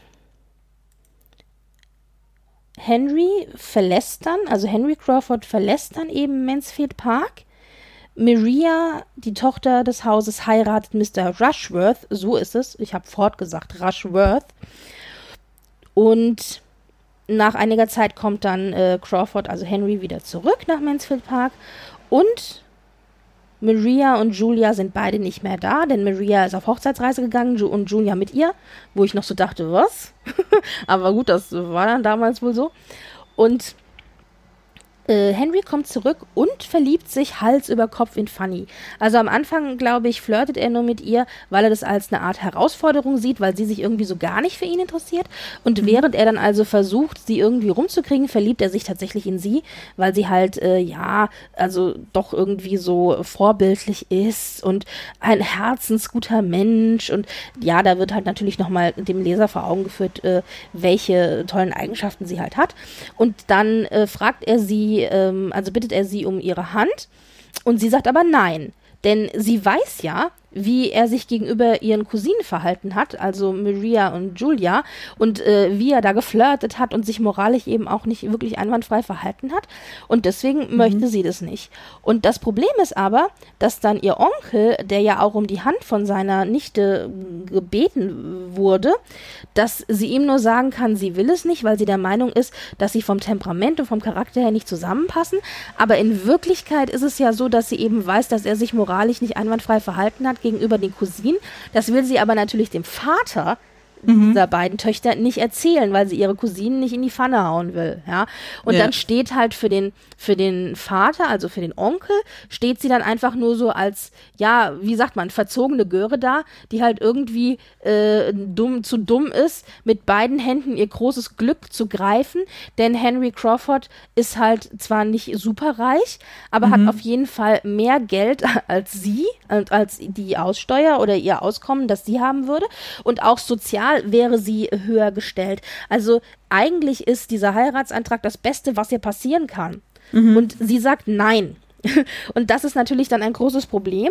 Und Henry, dem sie auch deutlich zu verstehen gibt, dass sie eben ihn nicht heiraten will, der will das nicht akzeptieren und buhlt trotzdem weiterhin um ihre Gunst. Und den hätte ich zwischendurch in dem, zu dem Zeitpunkt auch gerne mal genommen und irgendwie so, ja, ich so, Junge, sie hat Nein gesagt. Nein heißt Nein. Dann geht er nämlich nochmal mein zu dem Onkel und versucht irgendwie sie zu überzeugen und dann geht er auch nochmal zu Edmund und versucht, dass eben Edmund ein gutes Wort für ihn einlegt und er, also er, er und flirtet weiter und ja, also ja, ganz schwierig. Und also das, das Ganze ist ja sowieso entstanden, als äh, sagt er irgendeines Tages zu Mary so, hey, ich habe jetzt Bock darauf, Fanny zu, ver ähm, zu verführen. Sie sagt, ja, das genau. du sowieso nicht. Und genau. das macht, also, das ist, ja, es ist, so ein Herausforderungsding, ja. Ja, es ist quasi nur eine Wette, ne? Also es ist wie ein, so ein typischer Hollywood-Film. Genau, es ist genau das. Er sagt ja auch selber, also sie sagt ja dann, sie hat null Interesse an dir. Und er so, ja, genau. Und dann mhm. meinte sie, ja, genau, deswegen. Also weil sie eben nicht an ihm interessiert ist, ist es für ihn jetzt eine neue Herausforderung. Und dass er sich dann äh, während dieser Herausforderung in sie verliebt, das ist etwas, was ihn selber überrascht. Also damit hat er halt nicht gerechnet. Und ich glaube, die Gefühle ihr gegenüber, die sind auch wirklich echt. Also der ist auch wirklich verliebt und der hat auch wirklich für fünf Minuten, glaube ich, gedacht, dass er ein normales, wie sagt man, moralisch einwandfreies Leben führen wird. Aber ja. naja, sie ja, sagt ja. dann eben nein und äh, reist dann anschließend, oder was heißt reist, sie wird dann von äh, Sir Thomas äh, zu ihrer Familie geschickt, mit der sie, also zu ihrer Mutter zurück. Äh, mhm. Und ihrem Vater, mit der sie, mit denen sie irgendwie null Kontakt hatte. Also da war weder ein Interesse von Mutter und Vater da, noch ein Interesse irgendwie von ihr. Also groß Briefkorrespondenz oder irgendwas hatten die nicht. Ja, und ich nee. meine, die hat ihre Mutter jetzt wie lange nicht mehr gesehen? Mindestens mal zehn Jahre ungefähr. Also, glaub, Zehn, elf Jahre. Acht, sieben? Also ich habe vorhin ja, gelesen, sie ist 18, sie oder? Ja. Ja, ich habe gelesen, sie ist um 10, mit zehn ähm, nach Metze Park gekommen. Mit zehn, okay, dann ich dachte sieben, aber dann war's mit, dann ist sie mit zehn gekommen. Jetzt ist sie 18, also sie hat ihre Familie acht Jahre nicht mehr gesehen. Naja, auf jeden Fall kommt sie dann nach Hause und stellt halt ganz bestürzt fest, weil sie ja eben in einem ganz anderen Umfeld aufgewachsen mhm. ist, wie klein und wie dreckig und wie ja, wie schrecklich das eigentlich daheim ist. Also ein mhm. Haus voller Kinder, nicht genügend Kohle, alles total klein und laut und auch die Art und Weise, wie die, wie die Familie miteinander umgeht. Also der Vater, der halt lieber trinkt und sich für den Rest der Familie nicht interessiert, der sehr laut ist und der sehr viel schimpft. Äh, die Mutter, die irgendwie nur ähm, ihre Söhne heiß und nicht liebt, aber die Töchter irgendwie völlig vernachlässigt und die ihr total egal sind. Und, und auf die Art und Weise. Die, die, auch nicht haushalten kann. Genau, und auch die Art und Weise, wie die Töchter miteinander umgehen und wie die auch genau. reden und so. Also es ist alles ja, wirklich eine, eine, ein, eine Welt von der Welt entfernt, in der sie aufgewachsen ist. Wirst gesagt quasi das Horrorbild einer so RTL Hartz-IV-Familie, wenn man so will. ja, ja. So ein bisschen aller, aller die Wollnis oder wie die alle heißen, ne? Diese, diese. ja, ja, ja, also aber es hat doch was, es hat doch was davon. Also ich meine, sie kann nicht umgehen mit Geld, sie ist komplett auch von sich eingenommen. Sie kann sie nicht richtig haushalten, sie ist dreckig, sie sind, sie sind alle nicht erzogen. Ähm, es, es, es, ja, es klingt ja wirklich so ein bisschen so in dem Sinne, ne? Ja, die ein, das einzige, der einzige Lichtblick ist ihre 14-jährige Schwester, die mhm. also jetzt quasi schon am, wie sagt man, an der Schwelle zum Erwachsenwerden steht. Und mhm. äh, mit die wird sozusagen zur äh, Gesellschafterin der größeren Schwester, schaut mhm. sich auch ein bisschen an ihr was ab und so weiter. Da kommt also plötzlich mit Fanny ein Vorbild in ihr Leben mhm. und äh, sie greift es mit beiden Händen. Und am Ende, als dann Fanny eben auch wieder zurückkehrt nach Mansfield Park, nimmt sie ihre kleine Schwester mit, also die 14-jährige mhm. Schwester, um ihr da auch einfach die Möglichkeit zu geben, ja, äh, in einem besseren Umfeld aufzuwachsen und es vielleicht aber auch natürlich als soziales Sprungbrett äh, oder als gesellschaftliches Sprungbrett, wie ja auch für Fanny das ein gesellschaftliches Sprungbrett ist mhm. oder geworden ist. Mhm. Äh, zu bieten. Und die kommt dann also dann mit Fanny dahin, spielt dann aber erstmal keine größere Rolle. Und als Fanny dann äh, zurückkehrt, äh, werden plötzlich mehrere Dinge ja enthüllt. Und zwar erfahren wir zum einen, dass Maria, also eine der beiden Cousinen, mhm. die ja eigentlich verheiratet ist mit Mr. Rushworth, äh, mit Henry durchgebrannt ist. Aber man muss, vor, man muss doch vorher wissen, Henry war noch mit ihr, war, hat Fanny besucht in Portsmouth bei ihrer Familie. Und, Stimmt. Und das habe ich vielleicht jetzt nicht, war das jetzt nur im Film oder war das auch im Buch? Hat er ihr da nochmal einen Antrag gemacht? Nee, einen Antrag äh, nicht. Er hat nur positiv, also er hat mit ihr gesprochen und versucht, äh, nee, sie ein bisschen, bisschen, so zu überzeugen, aber einen Antrag hat er nicht nochmal gemacht. Nee, das okay, war im Buch nur einmal. Okay, gut. Also das war in einer Verfilmung, gibt es da nochmal einen Antrag. Ja, aber er kommt zumindest äh, dorthin zu ihrer Familie, um eben nochmal ja. deutlich zu machen, dass er immer noch in sie verliebt ist und dass er sie immer noch heiraten möchte und dass quasi ihre Familie äh, für ihn auch kein Hinderungsgrund ist. Ja. Und, und, und, und, und Fanny ist sogar ein bisschen schon weich gekocht. Ein bisschen. Ja, also die Tatsache, dass er so ähm, beharrlich ist, mhm. spricht eigentlich für ihn und für seine Gefühle. Also sie hat ihn ja mehr so als äh, flirtigen äh, mhm. Buben kennengelernt, mhm. der da irgendwie mit, äh, mit alles flirtet, was nicht bei Zähne auf den Bäumen ist. Und die Tatsache, dass er aber so beharrlich ist und es ihm mhm. wirklich wichtig scheint, dass sie äh, seine Gefühle mhm. erwidert, spricht ja für ihn. Und äh, sie denkt jetzt halt, na, vielleicht hat er sich ja doch geändert. Vielleicht geht es ja doch in die mhm. richtige Richtung. Aber sie ist immer noch nicht so hundertprozentig überzeugt. Also er hätte noch ein bisschen Arbeit vor sich. Und die Familie in Mansfield Park, auch Edmund, sind davon überzeugt, dass das eigentlich die perfekte Verbindung wäre, dass sie aber einfach noch nicht ihm noch nicht genug Gefühle entgegenbringt und äh, dass er halt noch ein bisschen dran arbeiten muss. Mhm. Finde ich auch eine super Einstellung. So nach dem Motto, Nein. Es ist nicht so, dass sie nicht will. Es ist nur so, dass sie noch nicht weiß, dass sie, dass sie will. Da müssen, da müssen wir aber sowieso nochmal reden über, über so ein bisschen Übergrifflichkeiten von der Familie. Und auch ja, ja, ja, ja, ja, das ist sowieso recht schwierig, ja. ja. Na, also als aber, sie auf jeden Fall nach Hause kommt, ja. Äh, erfährt sie dann, dass eben ihre Cousine Maria, die ja wie gesagt eigentlich verheiratet ist, mit Henry durchgebrannt ist. Offensichtlich hat er dann also hinter ihrem Rücken, während er also äh, geschworen hat, dass er sie liebt und unbedingt auch haben möchte, hm. mit Maria weiter geflirtet. Und die Tatsache, dass sie dann halt miteinander durchgebrannt sind, also ich meine, das geht natürlich gar nicht. Das ist ein Riesenskandal. Und das hm. Problem ist, es ist auch gleich äh, öffentlich breitgetreten worden, weil die Schwiegermutter, die äh, ihre Schwiegertochter sowieso nicht leiden konnte, das mhm. natürlich gleich schön schön breit in der Society gestreut hat. Damit ist also der Ruf komplett ruiniert. Ja, also ich weiß nicht, ob das allgemein so war, dass wenn äh, Ehebruch äh, vollzogen wurde, dass das direkt in der Presse gelandet ist, aber in dem Fall ist es in der Presse gelandet. Und wie dann später ähm, so ein bisschen konkretisiert wurde, ist es zustande gekommen, weil halt ähm, äh, Henry Crawford war irgendwo in Norfolk, ähm, ist er auf Maria, die jetzt verheiratet war, getroffen und die hat ihm die kalte Schulter gezeigt und das konnte er natürlich nicht akzeptieren, weil vorher hat sie ihm ja aus der Hand gefressen, mehr oder weniger, vor ihrer Hochzeit. Und dann hat er deswegen halt mit ihr was angefangen. Eigentlich wollte es auch gar nicht. Und das ist, da wird dann hinterher im Buch auch so ein bisschen beschrieben, so, wäre nur, wäre quasi, hätte er gesagt, ich gehe jetzt da nicht hin, ich hätte, wäre jetzt nicht genau in diese Tinderparty gewesen, hätte sie gesehen, hätte gesehen, ah, okay, sie gibt mir die kalte Schulter, okay, jetzt bin ich angestachelt. Das Problem ist bei Henry Crawford ist ja, dass er zu großes Ego hat.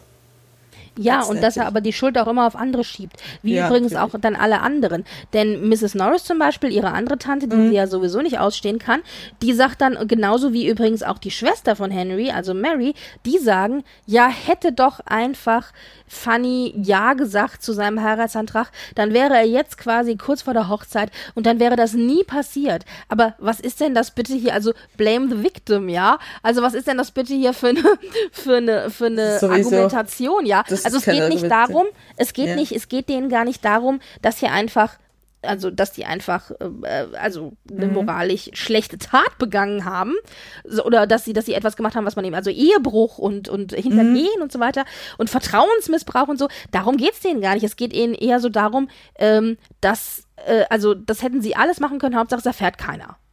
Ja gut, das war ja, das war ja Mary Crawfords ähm, Argumentation gegenüber Edmund. Also ich, sie, ähm, Edmund besucht sie ja später nochmal Mary Crawford und sie sagt, und er, und er ähm, findet das Schreckliche daran, dass sie sagt, dass das nicht das Schlimme ist der Ehebruch, sondern das Ding, also ja, nee, es war nicht gut, dass es gemacht hat, aber das Schlimme, das Schlimmste an der ganzen Sache war, dass es an die Öffentlichkeit gelangt ist und dass hat jeder jetzt Bescheid weiß. Und da ist ja dann ähm, Edmund extrem enttäuscht von ihr, moralisch. Ja, weil halt es eben auch äh, auf ihren Charakter ein schlechtes Licht wirft, weil er dann feststellt, ah, es ist doch nicht das moralisch einwand, der moralisch einwandfreie Charakter, ja, die, von dem er dachte, dass sie ist. Ja. Genau, also das, das, das kommt drauf hin. Also ich glaube, äh, ja, natürlich. Also ich meine, es gibt diverse Figuren, die halt sehen in Funny, äh, die Person sehen, die, die halt äh, Henry von quasi der großen Verführung namens Maria ähm, äh, ja, weghalten sollte. Aber ich meine, wenn man das mal zu Ende spielt, die Ehe zwischen Fanny und Henry wäre nie glücklich gewesen, weil er wäre immer gelangweilt gewesen, weil er ja auch diese Abenteuer sucht.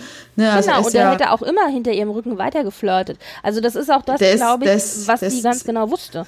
Der ist sexuell ambivalent, würde ich fast sagen. Ja, also ich meine, der ist für ihn ist das wohl wichtig. Also der braucht halt diese seine seine Conquests, seine seine Trophäen letztendlich. Ja. Und äh, das ist übrigens, das ist also der eine große Skandal, Maria, aber mhm. es geht noch weiter. Die andere Cousine, also die Schwester, mhm. Julia, ja. ist mit Mr. Yates durchgebrannt. Der ist zumindest Gott sei Dank nicht verheiratet, aber sie ist durchgebrannt mit einem Mann. Also ich mhm. meine, das ist ja auch, das haben wir ja in Stolz und Vorurteil, das geht gar nicht, ja. Und ich meine, Maria ist quasi doppelt schlimm, weil die war noch verheiratet. naja, und Julia ist jetzt eben mit Mr. Yates durchgebrannt und die kommt dann aber auch reumutig zurück und heiratet dann auch, glaube ich, Mr. Yates. Und äh, das Ganze lässt sich dann noch äh, etwas abbiegen und sie kann quasi in die Gesellschaft zurückkehren. Wo Maria verloren ist, äh, ist Julia, äh, hat Julia nochmal die Kurve bekommen. Aber auch das ist natürlich, geht nicht, ja. Also, ne, ne, also das Lustige ist nur, beide Schwestern brennen quasi gleichzeitig durch, aber Maria ist schlimmer, deswegen kommt Julia gerade noch so damit, Julia gerade noch so damit davon. Also das ist auch irgendwie, naja.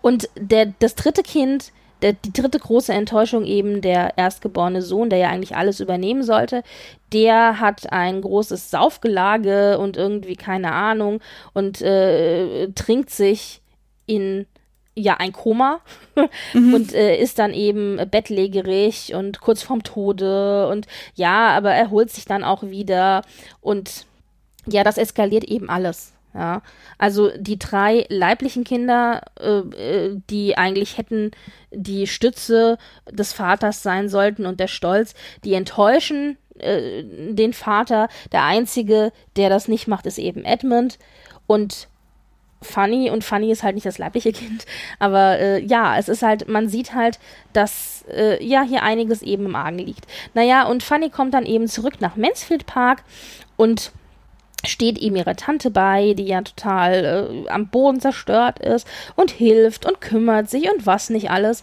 Und dann hat eben auch Edmund das Gespräch mit Mary, wo er eben feststellt, dass sie eben nicht die Frau ist, die er dachte und wo sie auch deutlich nochmal sagt, ja, jetzt ist eben auch nicht nur, ist nicht nur bin ich so, sondern mir ist es eben auch wichtig, dass ich äh, reich heirate und sozial aufsteige. Das heißt, ein Priester kommt eh nicht in Frage. Das heißt, dieses ganze Techtelmechtel äh, mhm. wird auch aufgelöst. Naja, und dann äh, ist Edmund eben auf Mansfield Park und äh, pflegt sein verwundetes Herz. Und äh, Tom, der äh, erstgeborene Sohn, ist auch zurück auf Mansfield Park und der hat wohl durch seine Krankheit, von der er sich jetzt langsam erholt, gelernt, dass es Wichtigeres gibt im Leben und ist wohl, ja, hat wohl Sinn den Pfad der Tugend, genau den Pfad der Tugend eingeschlagen. Also der hat sich ganz gut beruhigt und äh, spielt nicht mehr und trinkt nicht mehr und so weiter. Julia, die ähm, eine Tochter ist, wie gesagt, auch zurückgekehrt und jetzt mit Mr. Yates verheiratet während Maria komplett verloren ist, also die ist abgeschrieben. Mhm. Und ja, und Fanny ist dann eben zu Hause und kümmert sich um die Tanten und alles Mögliche zusammen mit ihrer kleinen Schwester, die ja dann auch mit äh, nach Mansfield Park gekommen ist. Mhm. Und ja, dann geht halt ein wenig Zeit in Land und alle beruhigen sich und alle pflegen irgendwie gebrochene Herzen und whatever. Na, und am Ende ist es dann so, dass Edmund feststellt, dass doch eigentlich die einzige wahre Frau, die er immer schon äh, geliebt hat, funny ist. Ja, und die beiden kommen dann zusammen und heiraten und äh, alle sind irgendwie glücklich, äh, obwohl natürlich äh, ja die Ausgangssituation nicht die allerbeste war, aber Fanny und Edmund führen dann eben ein schönes Leben, äh, während er da als Priester arbeitet und ziehen dann auch später von der Pfarrerei von der Pfarrei, die er ähm, ein wenig weit weg von Mansfield Park hat, äh, nach Mansfield Park in die Pfarrei und wie gesagt führen da eben ein glückliches Leben, während die 14-jährige Schwester dann quasi Fannys Rolle auf Mansfield Park einnimmt und dort als Gesellschafterin ihrer Tante geliebt wird und auch in Kindesstadt angenommen wird und eben auch ein gutes Leben führt. Das heißt, Ende gut, alles gut. So, jetzt müssen wir mal über die Übergriffigkeit von Edmund reden oder von allgemein von anderen Figuren gegenüber. Also die ganze Familie ist recht übergriffig. Die Frage ist halt natürlich, ja. also sie bestimmen sehr viel und sie setzen Dinge voraus und sie fordern auch einfach Dinge ein, wo ich ähm, als Leser sage, das, das, das gibt's nicht, das macht mich wahnsinnig. Das ist das, wo du auch immer gesprochen hast von, sie ist sehr devot, sie gibt sich, ja. dem, er gibt sich dem Ganzen auch immer, sie macht es auch immer alles, mhm. sie folgt dem Ganzen auch mhm. immer. Da ist natürlich aber auch die Frage, wie viel davon ist einfach ganz klassisch auch Konvention der Zeit. Also man hat auf seine ja. Eltern gehört oder auf sein, auf die, auf, auf die äh, das, auf das, Elternstadt. Das, und man hat das gemacht. Also Widerworte mhm. hat man nicht gegeben. Also das, ja. Das ist genau das, was ich in diesen Essays gelesen habe, ne? Dass Fanny das sich nicht rausnehmen kann, dass sie widerspricht, dass sie wie eine Lizzie Bennett sagt, nee, das will ich nicht. Das kann sie sich nicht leisten, weil sie ist halt abhängig von ihrem Onkel. Sie ist, das ist nicht ihr Geburtsrecht, das ist einfach quasi, ähm, das hat sie eigentlich so einfach bekommen, also sie ist ja einfach da aufgenommen worden und kann auch, wie auch gezeigt wird, jederzeit äh, zurückgeschickt werden in ein sehr schreckliches Leben. Also dementsprechend hat Fanny nicht die Möglichkeit, die Sachen sich rauszunehmen, was eine Emma, was eine Li oder was sogar eine Lissy sich rausnimmt gegenüber ihren Eltern. Was ich aber sehr, das, das finde ich, damit kann ich mit Fanny mehr leben, weil ich so ein bisschen ihr Hinterkopf verstehe und dann sehe ich sie nicht mehr aus so devot. Deswegen Jetzt hat sie mich diesmal hat sie mich nicht mehr so gestört.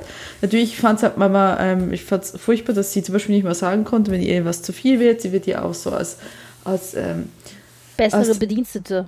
Ja, aber sie wird ja auch als so fragil bezeichnet. Ne? Sie ist halt schüchtern. Oh, sie, ist so zerbrechlich. Ist sie ist so zerbrechlich.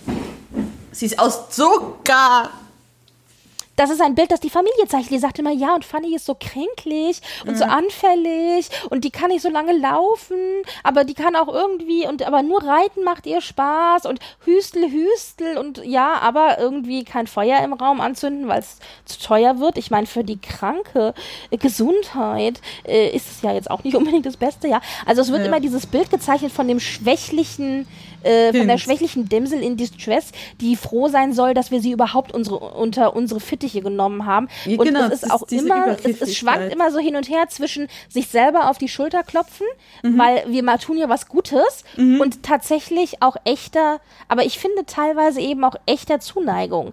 Also das ist ein, ich finde, das ist ein ganz, ganz schwieriges Verhältnis, weil ich glaube schon, dass die Tante und auch der Onkel mhm. tatsächlich sie lieb gewinnen, aber es gibt dann immer wieder Situationen, wo sie eben doch nur die zweitbeste ist und irgendwie, ja, mhm. äh, als bessere Bedienstete behandelt wird. Das ist ganz, ganz schwierig, immer dieses Hin- und Herschwenken. Und ich meine, ganz ehrlich, das muss für Fanny auch komisch sein, weil sie weiß nie, woran sie ist. Ja, aber können wir mal über das Ende reden, was Edmund eigentlich letztendlich macht mit ihr, ne? Also Edmund, sie ist ja schon länger verknallt in Edmund, aber hat sich ja irgendwie... Total, ja. das habe ich aber gar nicht erwähnt. Das war übrigens auch noch sehr wichtig. Sie liebt ja Edmund die ganze Zeit, während er da mit Mary äh, äh, sich eine Zukunft vorstellt und leidet dann immer still und leise, ja. Genau, aber sie macht sich ja keine Hoffnung aufgrund ihres Standes. Und dann nimmt Edmund, nimmt sie ja eigentlich auch quasi erst zurecht, wenn er so merkt, so, ja, okay, ich kann mit keiner anderen Frau mehr was anfangen.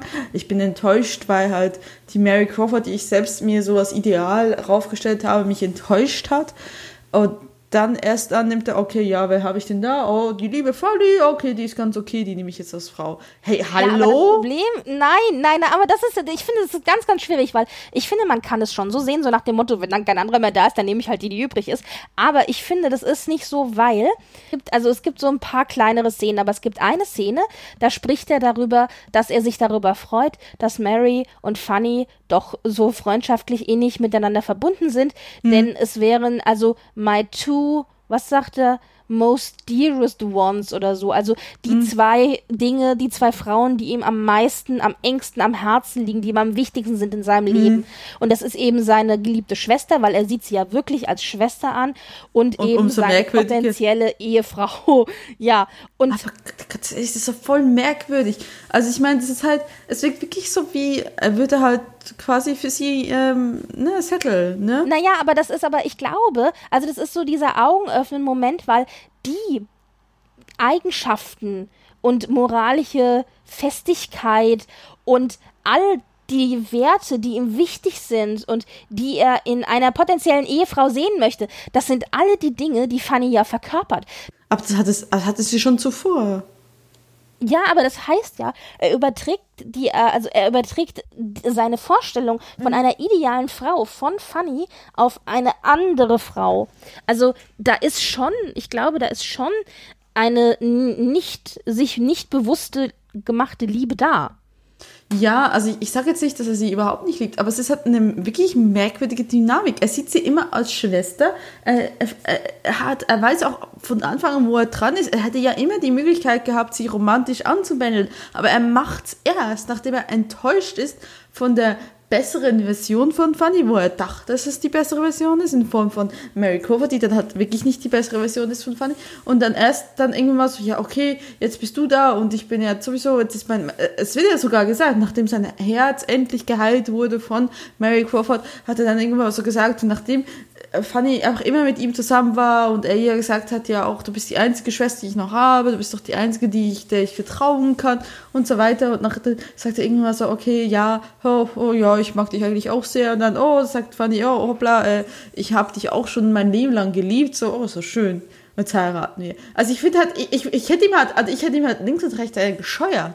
Also ich meine. Aber das ist halt dieser Augenöffnen-Moment, dieses, es fällt ihm wie Schuppen von den Augen, dass eigentlich das, was er sein Leben lang gesucht hat, immer schon bei ihm war. Also es ist ja jetzt nichts eigentlich ist es nichts Ungewöhnliches, aber natürlich ist das Ganze so ein bisschen schief. Also, weil du hast halt, also gerade so dieses, es hat, es hat ganz viele verzeihen. Züge. Ja, und es hat aber auch ganz viele Züge, die für, für mich problematisch sind. Du ja. hast natürlich so dieses, diese, diese, diese Vaterrolle, die er einnimmt. Mhm. Also er ist ja derjenige, der sich wirklich um sie kümmert und der, mhm. also die Bruderrolle, die Vaterrolle, die, die mhm. Autoritätsrolle im Grunde einnimmt. Also genau. Also dieses Beschützende, das da drin steckt. Das haben wir ja auch in der Beziehung zu Colonel Brandon, ähm, wo du ja auch Probleme mit hast. Also ich habe da weniger Probleme. Ich finde, dieses beschü dieser beschützende Aspekt, der kann auch sehr liebevoll sein. Aber das ist natürlich äh, schwierig, wenn die beiden halt zusammen aufgewachsen sind, äh, wie jetzt hier in Mansfield Park. Und das ist eben das Problem, dass die eben wie Geschwister aufgewachsen sind.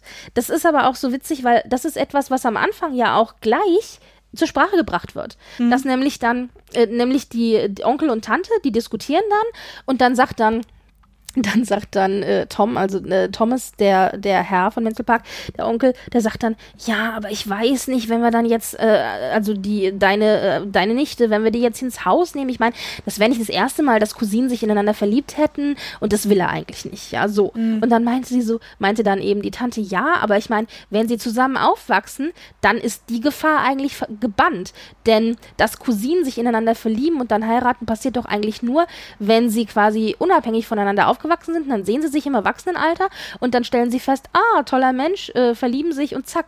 Aber wenn sie zusammen als Geschwister aufwachsen, mhm. dann wird das Ganze von vornherein schon abgebogen, weil sie werden sich immer nur als Geschwister sehen und niemals als potenziell, potenzielle äh, Liebende. Und ich so, wenn du wüsstest. das ist die Diskussion, die sie ja gleich am Anfang haben.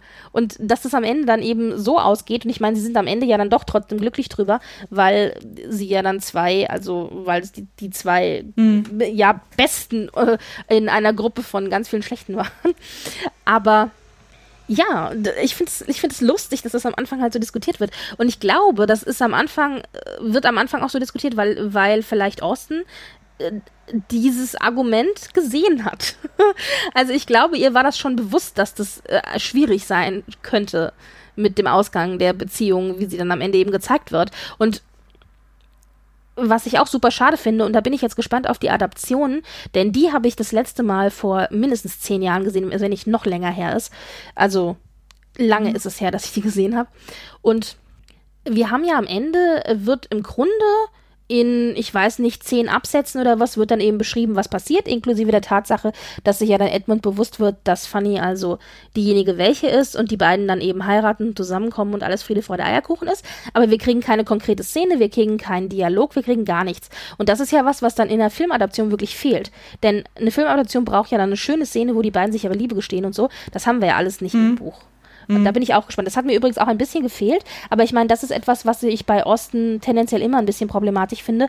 Das liegt halt an der Art und Weise, wie geschrieben wird. Also das war bei Stolz und Vorteil ja auch so, dass wir in dem Sinne keine wirklich konkrete Szene gekriegt haben. Wir haben am Ende zwar diesen Spaziergang, ja. genau, aber dann wird ja auch nur zusammengefasst im Grunde in ein, zwei Paragraphen am Ende. Ja, und dann haben sie geheiratet und alles war super. So. und ja, naja. Ja, ähm, auf jeden Fall. Also ich, ich finde also ich finde halt einfach die Beziehung zwischen den beiden relativ einfach problematisch. Ich finde halt die Figur von Edward Bertram auch problematisch, weil er ist sehr übergriffig gegenüber, wie Rest seiner Familie, ist er übergriffig gegenüber Fanny, auch wenn er es im Gegensatz zu seiner Familie wirklich von Herzen aus macht, weil er sie halt beschützen will. Aber er, er lässt ihr auch oft so wie gar keinen eigenen Spielraum. Also er ist halt auch so, er versucht sie auch davon zu überzeugen, dass die äh, Henry Crawford heiratet. Ne? Also es ist, ist ja auch, ja. fehlerfrei. Aber das ist, das ist ja das, was ich gesagt habe, so nach dem Motto, es ist nicht so, dass du ihn, dass du, dass du weißt, dass du ihn nicht willst. Mhm. Du weißt nur noch nicht, dass du ihn Eben, aber doch er ist, willst. Er ist genauso wenig, kann er ihre Meinung respektieren wie seiner Familie. Er macht es einfach dann die Art und Weise, wie er es tut, ist viel, viel sanfter, viel, viel äh, weniger, ne, weniger offensichtlich übergriffig, aber er ist trotzdem, er ist halt, ich habe nicht das Gefühl, dass Edmund im, am Ende des Tages wirklich Fanny als solches akzeptieren würde. Er akzeptiert sie als diese moralische Instanz, aber nicht als Person. Und deswegen finde ich das so, als Persönlichkeit besser gesagt. Ich finde es halt so ein bisschen, er hat sich in dieses Idealbild, was halt auch Fanny verkörpert, weil sie halt in diesem Roman als moralische Instanz fungiert. In die hat er sich verliebt, hat sich nicht in die Person, Fanny, die sicherlich auch ihre Fehler hat, ne? Und sie hat ja auch ihre Fehler. Sie ist zum Beispiel eifersüchtig auf ähm, Mary Crawford, das kommt mehrmals zur Sprache. Aber die hat es sich nicht, und äh, sieht in ihr nur diese moralische Instanz und er, er ist auch so ein bisschen belehrend, noch so ein bisschen, so ein bisschen übergriffig und es ist nicht, nicht ich habe nichts dagegen, dass, dass Helden ihre Love Interests schützen wollen. Ich habe nichts gemacht gegen äh, schöne Damsel in Distress, ne? Und dann, wenn dann die Damsel den, den Prinzen rettet, dann ist es auch wieder gut. Dann haben wir einfach wieder Gleichheit äh, hergestellt, ne? Aber ich finde halt, was ich wirklich wirklich bedenklich finde an dieser Beziehung ist einfach diese Art und Weise, wie er auf sie herabblickt und erst sie eigentlich akzeptiert, als er alles andere ausgeschalten hat an Möglichkeiten. Und das ist halt etwas, wo ich so sagen muss, ich finde, ich habe Bauchweh und ich mag diese, ich mag Edmund als Charakter einfach nicht, weil er mag ja zwar diese dieser sanfte Bruder sein, der sich quasi um sie kümmert und so weiter, aber er ist am Ende des Tages kein Schneid besser, wenn es darum geht, die persönlichen Grenzen und und, und, und ne, die persönlichen Grenzen und Präferenzen von Fanny zu akzeptieren wie der Rest seiner Familie. Aber, und jetzt kommen wir eben, ich glaube, mhm. eine ähnliche Diskussion haben wir auch schon geführt mit Colonel Brandon. Aber Colonel ich Brandon war nicht, so bisschen, war nicht so übergriffig. Nein, aber ich sehe das ein bisschen anders. Ähm, das, was du als extreme Übergriffigkeit empfindest, und ja, ja, er hat übergriffige Tendenzen, das auf jeden Fall, aber das, was du als extreme Übergriffigkeit empfindest, wird ja im Buch beschrieben als anleitende, brüderliche Herzenswarme. Also es geht wirklich darum, dass er es geht aber, na, es geht aber auch darum, dass er seine Rolle sieht darin, sie anzuleiten und ihr ja. zu helfen, ähm, sich richtig zu verhalten. Und das ist also quasi, er, er gibt ein Vorbild und er versucht, dieses Vorbild dann auch ähm, zu erklären, damit sie eben dem Ganzen folgen kann. Und das empfinde ich persönlich nicht als extrem übergriffig, denn also übergriffig wäre es, finde ich, ähm, wenn er sie zu irgendwas zwingen würde oder wenn er ähm, also oder wenn sie, wenn er sie zu was zwingt, was sie nicht will oder so. Ja gut, aber, aber dann also, ist es ja mehr aus Übergriffigkeit, dann befiehlt es ihr ja quasi. Ich finde es halt schwierig, äh, also ich finde hier halt ganz schwierig, die Trennlinie zu ziehen, was ist übergriffig und was ist wirklich einfach so eine anleitende Funktion, die eine Autoritätsfigur im Leben von Fanny ist. Also ich meine, wie würde sich ein Vater verhalten, wie würde sich ein Bruder verhalten? Ich finde das teilweise gar nicht so schlimm, wie du das empfindest. Ich guck mal nach, was übergriffig per Tuten eigentlich genau heißt. naja, aber also was ich meine ist eben aber, mhm. dass, also wenn du versuchst, jemanden, ähm, also, zu, also das ist ja auch das, was Eltern machen, die erziehen ihre Kinder mhm. und die wollen das Beste für ihre Kinder und versuchen sie ja, äh, also dahin anzuleiten. Und im Grunde macht das macht das Edmund auch. Also er schwankt immer hin und her zwischen der Bruderrolle und der Vaterrolle. Und ich finde, in diesen Momenten nimmt er ein bisschen die Vaterrolle ein. Es gibt ein paar Punkte im Buch, wo er tatsächlich übergriffig ist. Mhm. Wo ich mir, also zum Beispiel äh, in der Diskussion mit Henry Crawford, wo er eben nicht glaubt, dass sie in der Lage ist zu entscheiden, dass sie nicht möchte, wo er einfach nur glaubt, sie hat halt noch nicht äh, genug Infos, um zu entscheiden und es wird schon alles noch kommen. Ja? Mhm. Aber ich glaube, da ist es tatsächlich eher eine Frage von männliche Perspektive, weibliche Perspektive. Ja, also äh, meinst du Zeit geschuldet.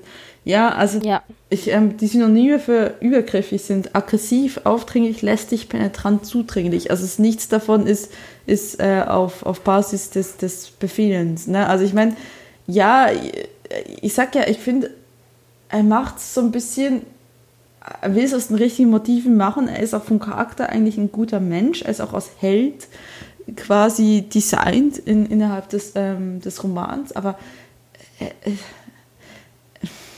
es, ich meine, was er macht, wird er Mr. Darcy gegenüber einer Lizzie nie machen. Also das, das hätte er sich nie, das, das würde Lizzie auch nie akzeptieren. Na, aber die Dynamik, die Dynamik zwischen Edmund und äh, Fanny ist ja schon eine ganz andere, weil die beiden kennen sich ja seit Jahrzehnten. Also ich meine, Darcy und Lizzie sind Fremde, die sich treffen. Ja gut, aber trotzdem, wenn man dann so erklärt, so sagt, so ja, das hat was mit seiner männlichen Rolle und männlichen Rolle im zeitlichen Kontext zu tun.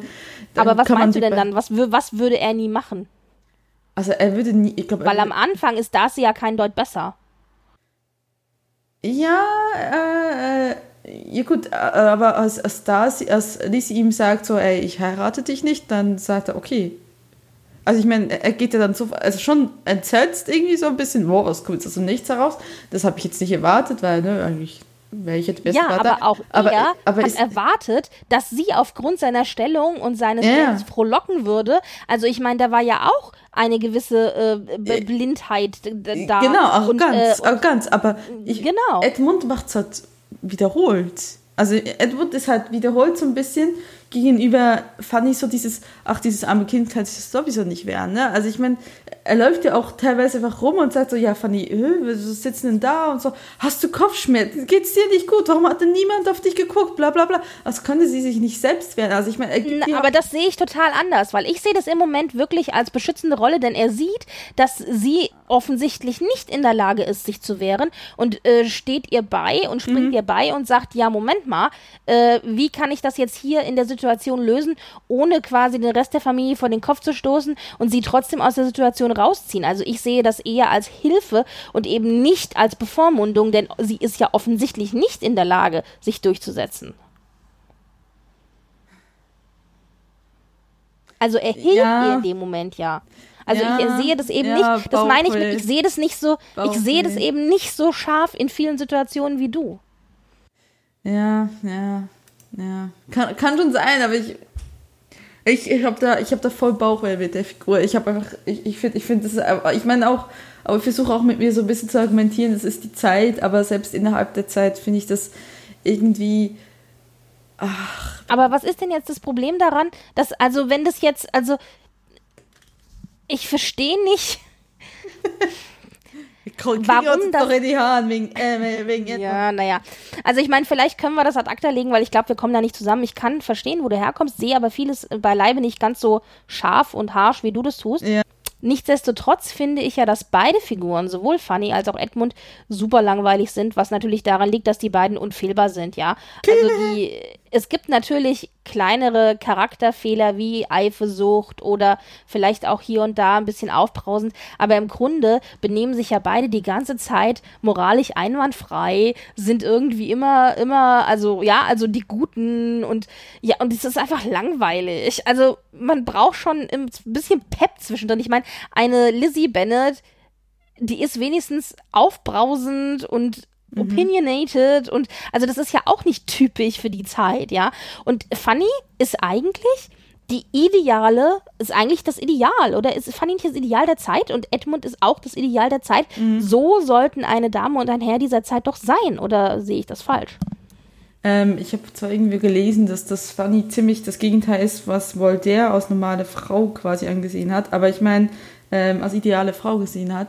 Äh, ja, es ist halt schon in dem Sinne, im klassischen Kinderbuchsinne, sie ist die, sie wird die treue Ehefrau, er ist der Ehemann, der, sie sind beide geerdet, sie sind anders, ihre äh, Familie, ne, ihre Mutter, die quasi in ähm, Armut versunken ist und eine Liebeshochzeit hinter sich hatte, aber trotzdem nicht glücklich ist, ne, ihr Mann ist ja ein, ein saufender weiß Gott was, ne, ähm, und, Militärmensch, ja. ja, genau. Und, und, und, ähm, äh, ne, und, und mit Lady Bertram, Ja, die, ist, die ist kalt und, und besser gesagt, die, die, die, die hat ja sowieso, die hat keine richtige Empathie.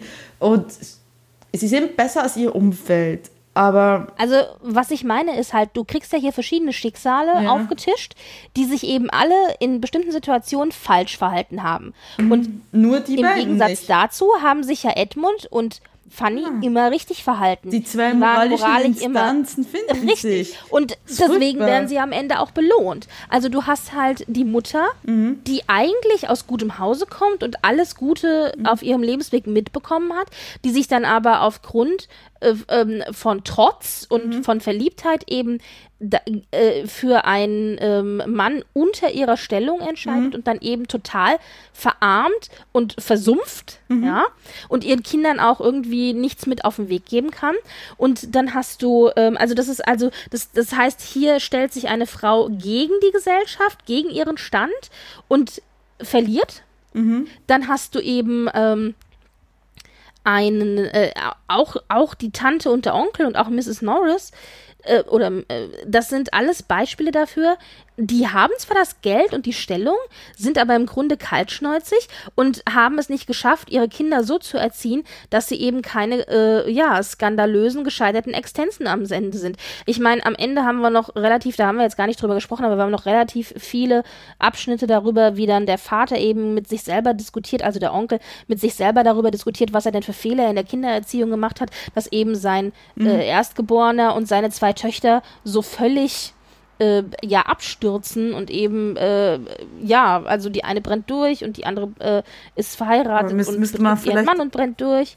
Man müs- müsste vielleicht auch sagen, äh, Julia, Julia brennt durch, weil sie hinterher sieht, dass was Maria gemacht hat und sie das als, ein, als einzige Möglichkeit ihrer eigenen Liberation sieht, weil sie genau wusste, was das für eine Konsequenz haben wird, da Maria Ja, aber ich meine, also ich er hat aber trotzdem krass. ja in seiner Erziehung offensichtlich versagt.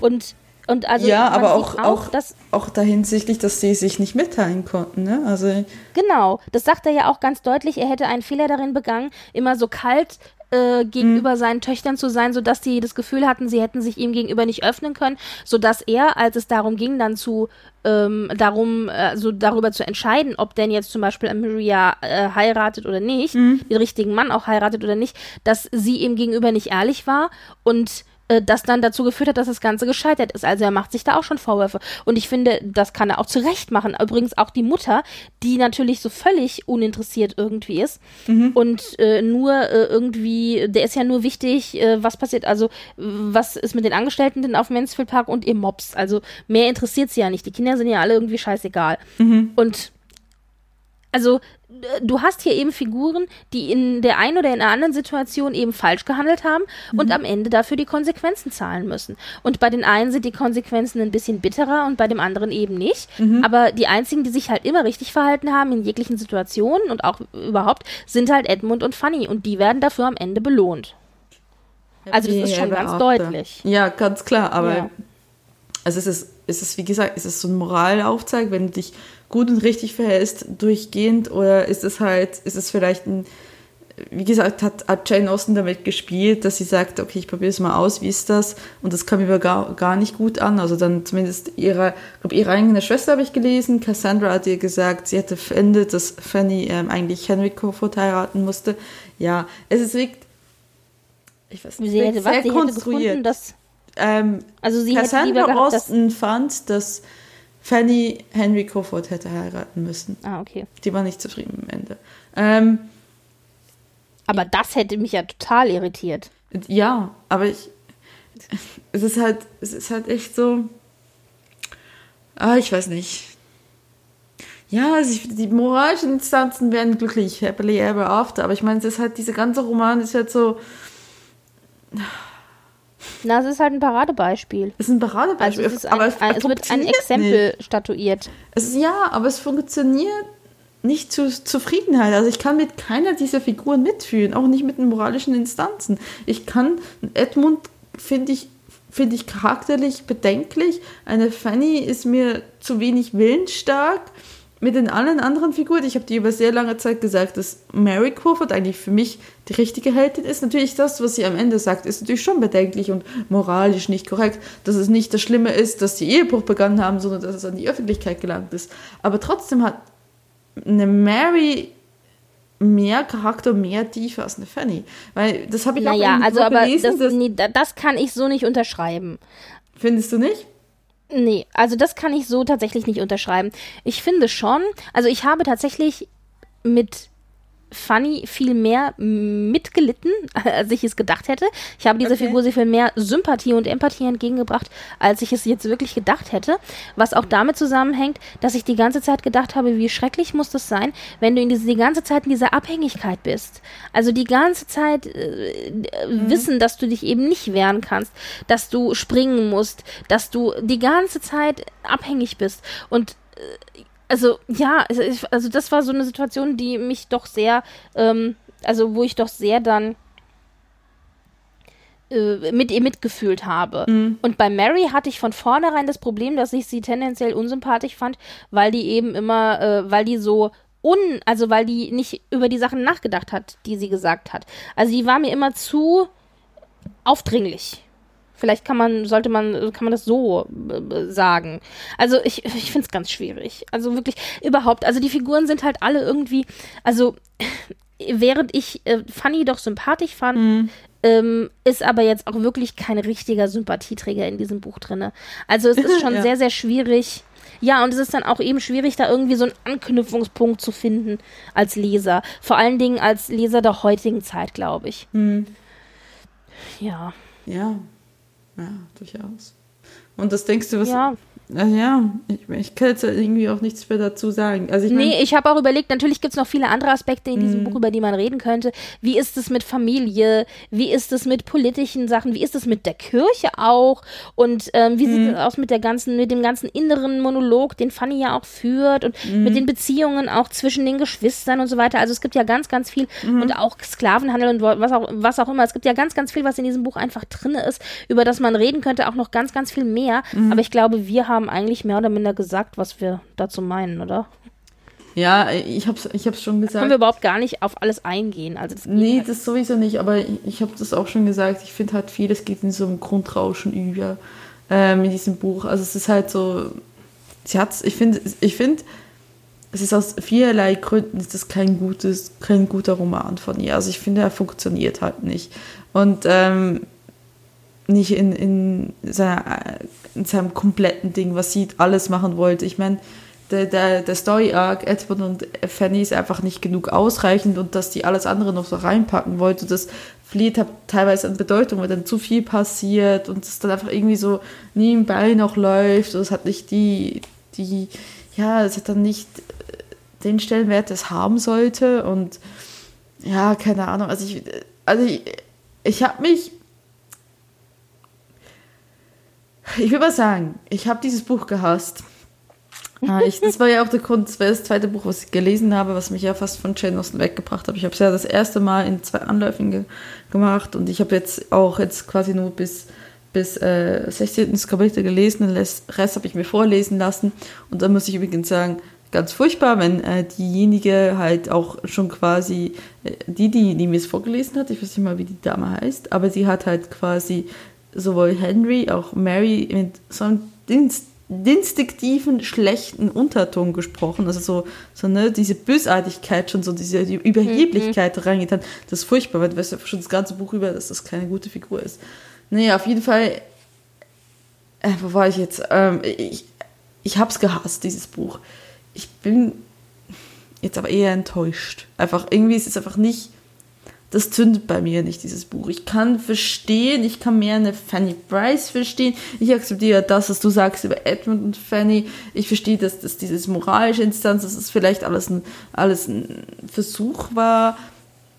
Aber liebe Jane, wenn du das hörst, um im Himmel, ich will nicht sagen badly done, aber ich würde sagen, du hattest es schon besser. Du konntest es schon besser und das hat einfach nicht so dieses Buch fühlt sich nicht rund an, dieses Buch fühlt sich nicht, ja, nicht richtig. Ist irgendwie so, äh, es, ja, man, man, ich, ich leide auch nicht mit den Leuten. Also ich kann einfach auch dieses, dieses, dieses, ne, man sagt, das finde ich auch, weil ich ja selbst schreibe, das ist auch irgendwas, was, was man sich auch immer wieder wie ein Mantra wiederholt, ist ja quasi, du musst mit diesen Charakteren auch mitleiden können. Ne? Sie müssen also quasi Handlungen machen, die machen etwas, eine Aktion und das hat, muss immer Konsequenzen haben. Und du musst immer mit ihnen auch mitfühlen können, also es muss, ähm, äh, wie sagt man, relatable sein, ne? also du kannst, was ist das Wort? Mhm. Nachvollziehbar? Dann mit, ja, mitfühlen mit, oder genau. Genau, mitfühlen. Oder, oder ähm, ja. Genau, du musst das, das musst du als Schriftsteller musst du machen, dass deine Charaktere so sind, damit du halt mit diesen Figuren leidest, mitfühlst, dass du sie verstehst, selbst wenn sie nicht deinem Charakterbild und deiner Moralvorstellung entsprechen, aber dass du zumindest verstehst, warum sie das tun. Und das, das tue ich in diesem Buch nicht gut. Also es ist nicht gut genug. Ich kann mit den einzigen sympathischen zwei Figuren, ja, mit Edmund und Fanny, kann ich aus diversen Gründen nicht genug mitfühlen. Und deswegen ist halt dieses Buch dann halt es verpufft, es ist zu viel weißes Rauschen drin und ja, Schall und Rauch und ja, letztendlich ist es nicht gut. Also es ist halt also langweilig ist dann der, der, der Ausdruck, den man dafür benutzt, auch wenn es vielleicht hm. nicht korrekt ist, weil doch eigentlich viel passiert, aber es ist halt langweilig dann im Sinne von, weil es halt nicht ankommt, ist es langweilig. Nicht, weil nichts passiert. So.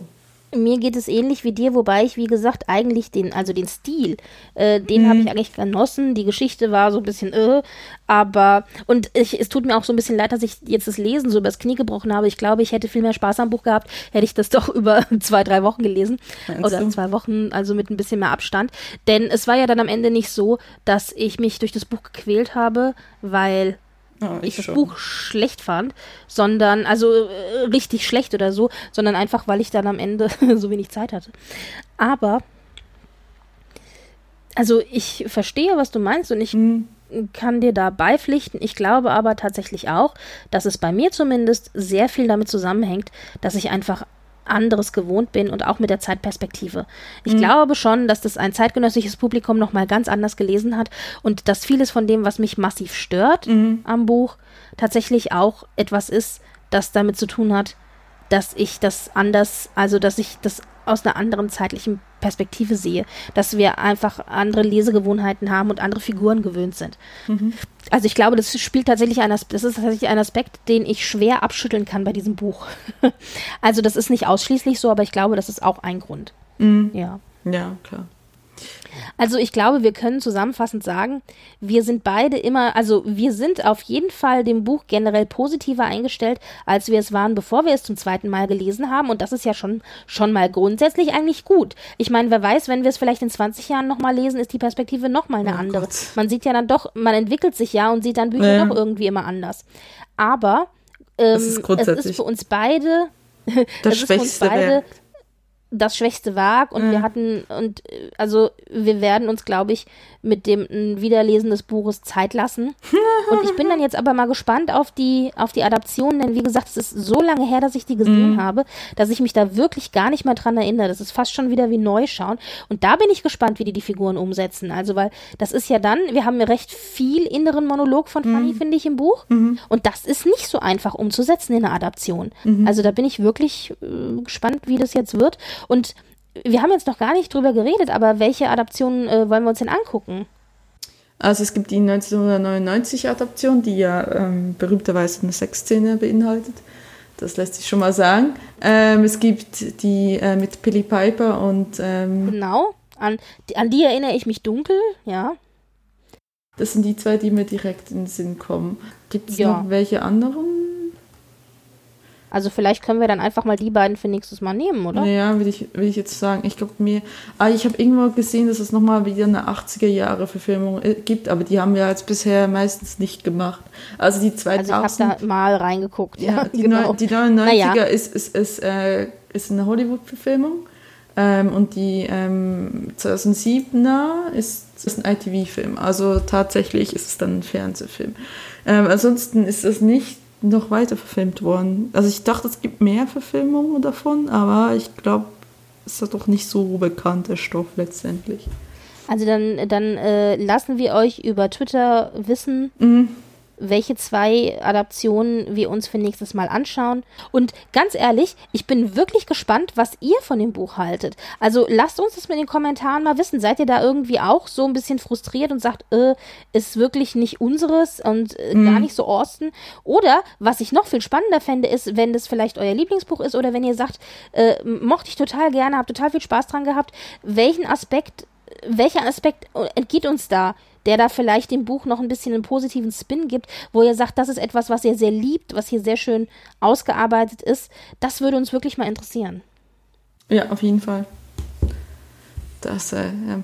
In diesem Sinne müssen wir auch noch Danke sagen. Äh, wir haben noch mal einen Kommentar bekommen äh, wegen äh, Muffins und, und Cupcakes habe ich gelesen, noch nicht beantwortet. Besser gesagt, äh, ich, der Stelle es gibt auch nicht mehr so viel zu beantworten, aber äh, diejenige, die es äh, verfasst hat, weiß Bescheid.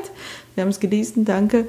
Und wir freuen uns allgemein auf Rückmeldungen. Und zwar könnt ihr uns finden unter bei alady.de, jeweils mit einem Minus dazwischen, also bei minus a minus lady.de.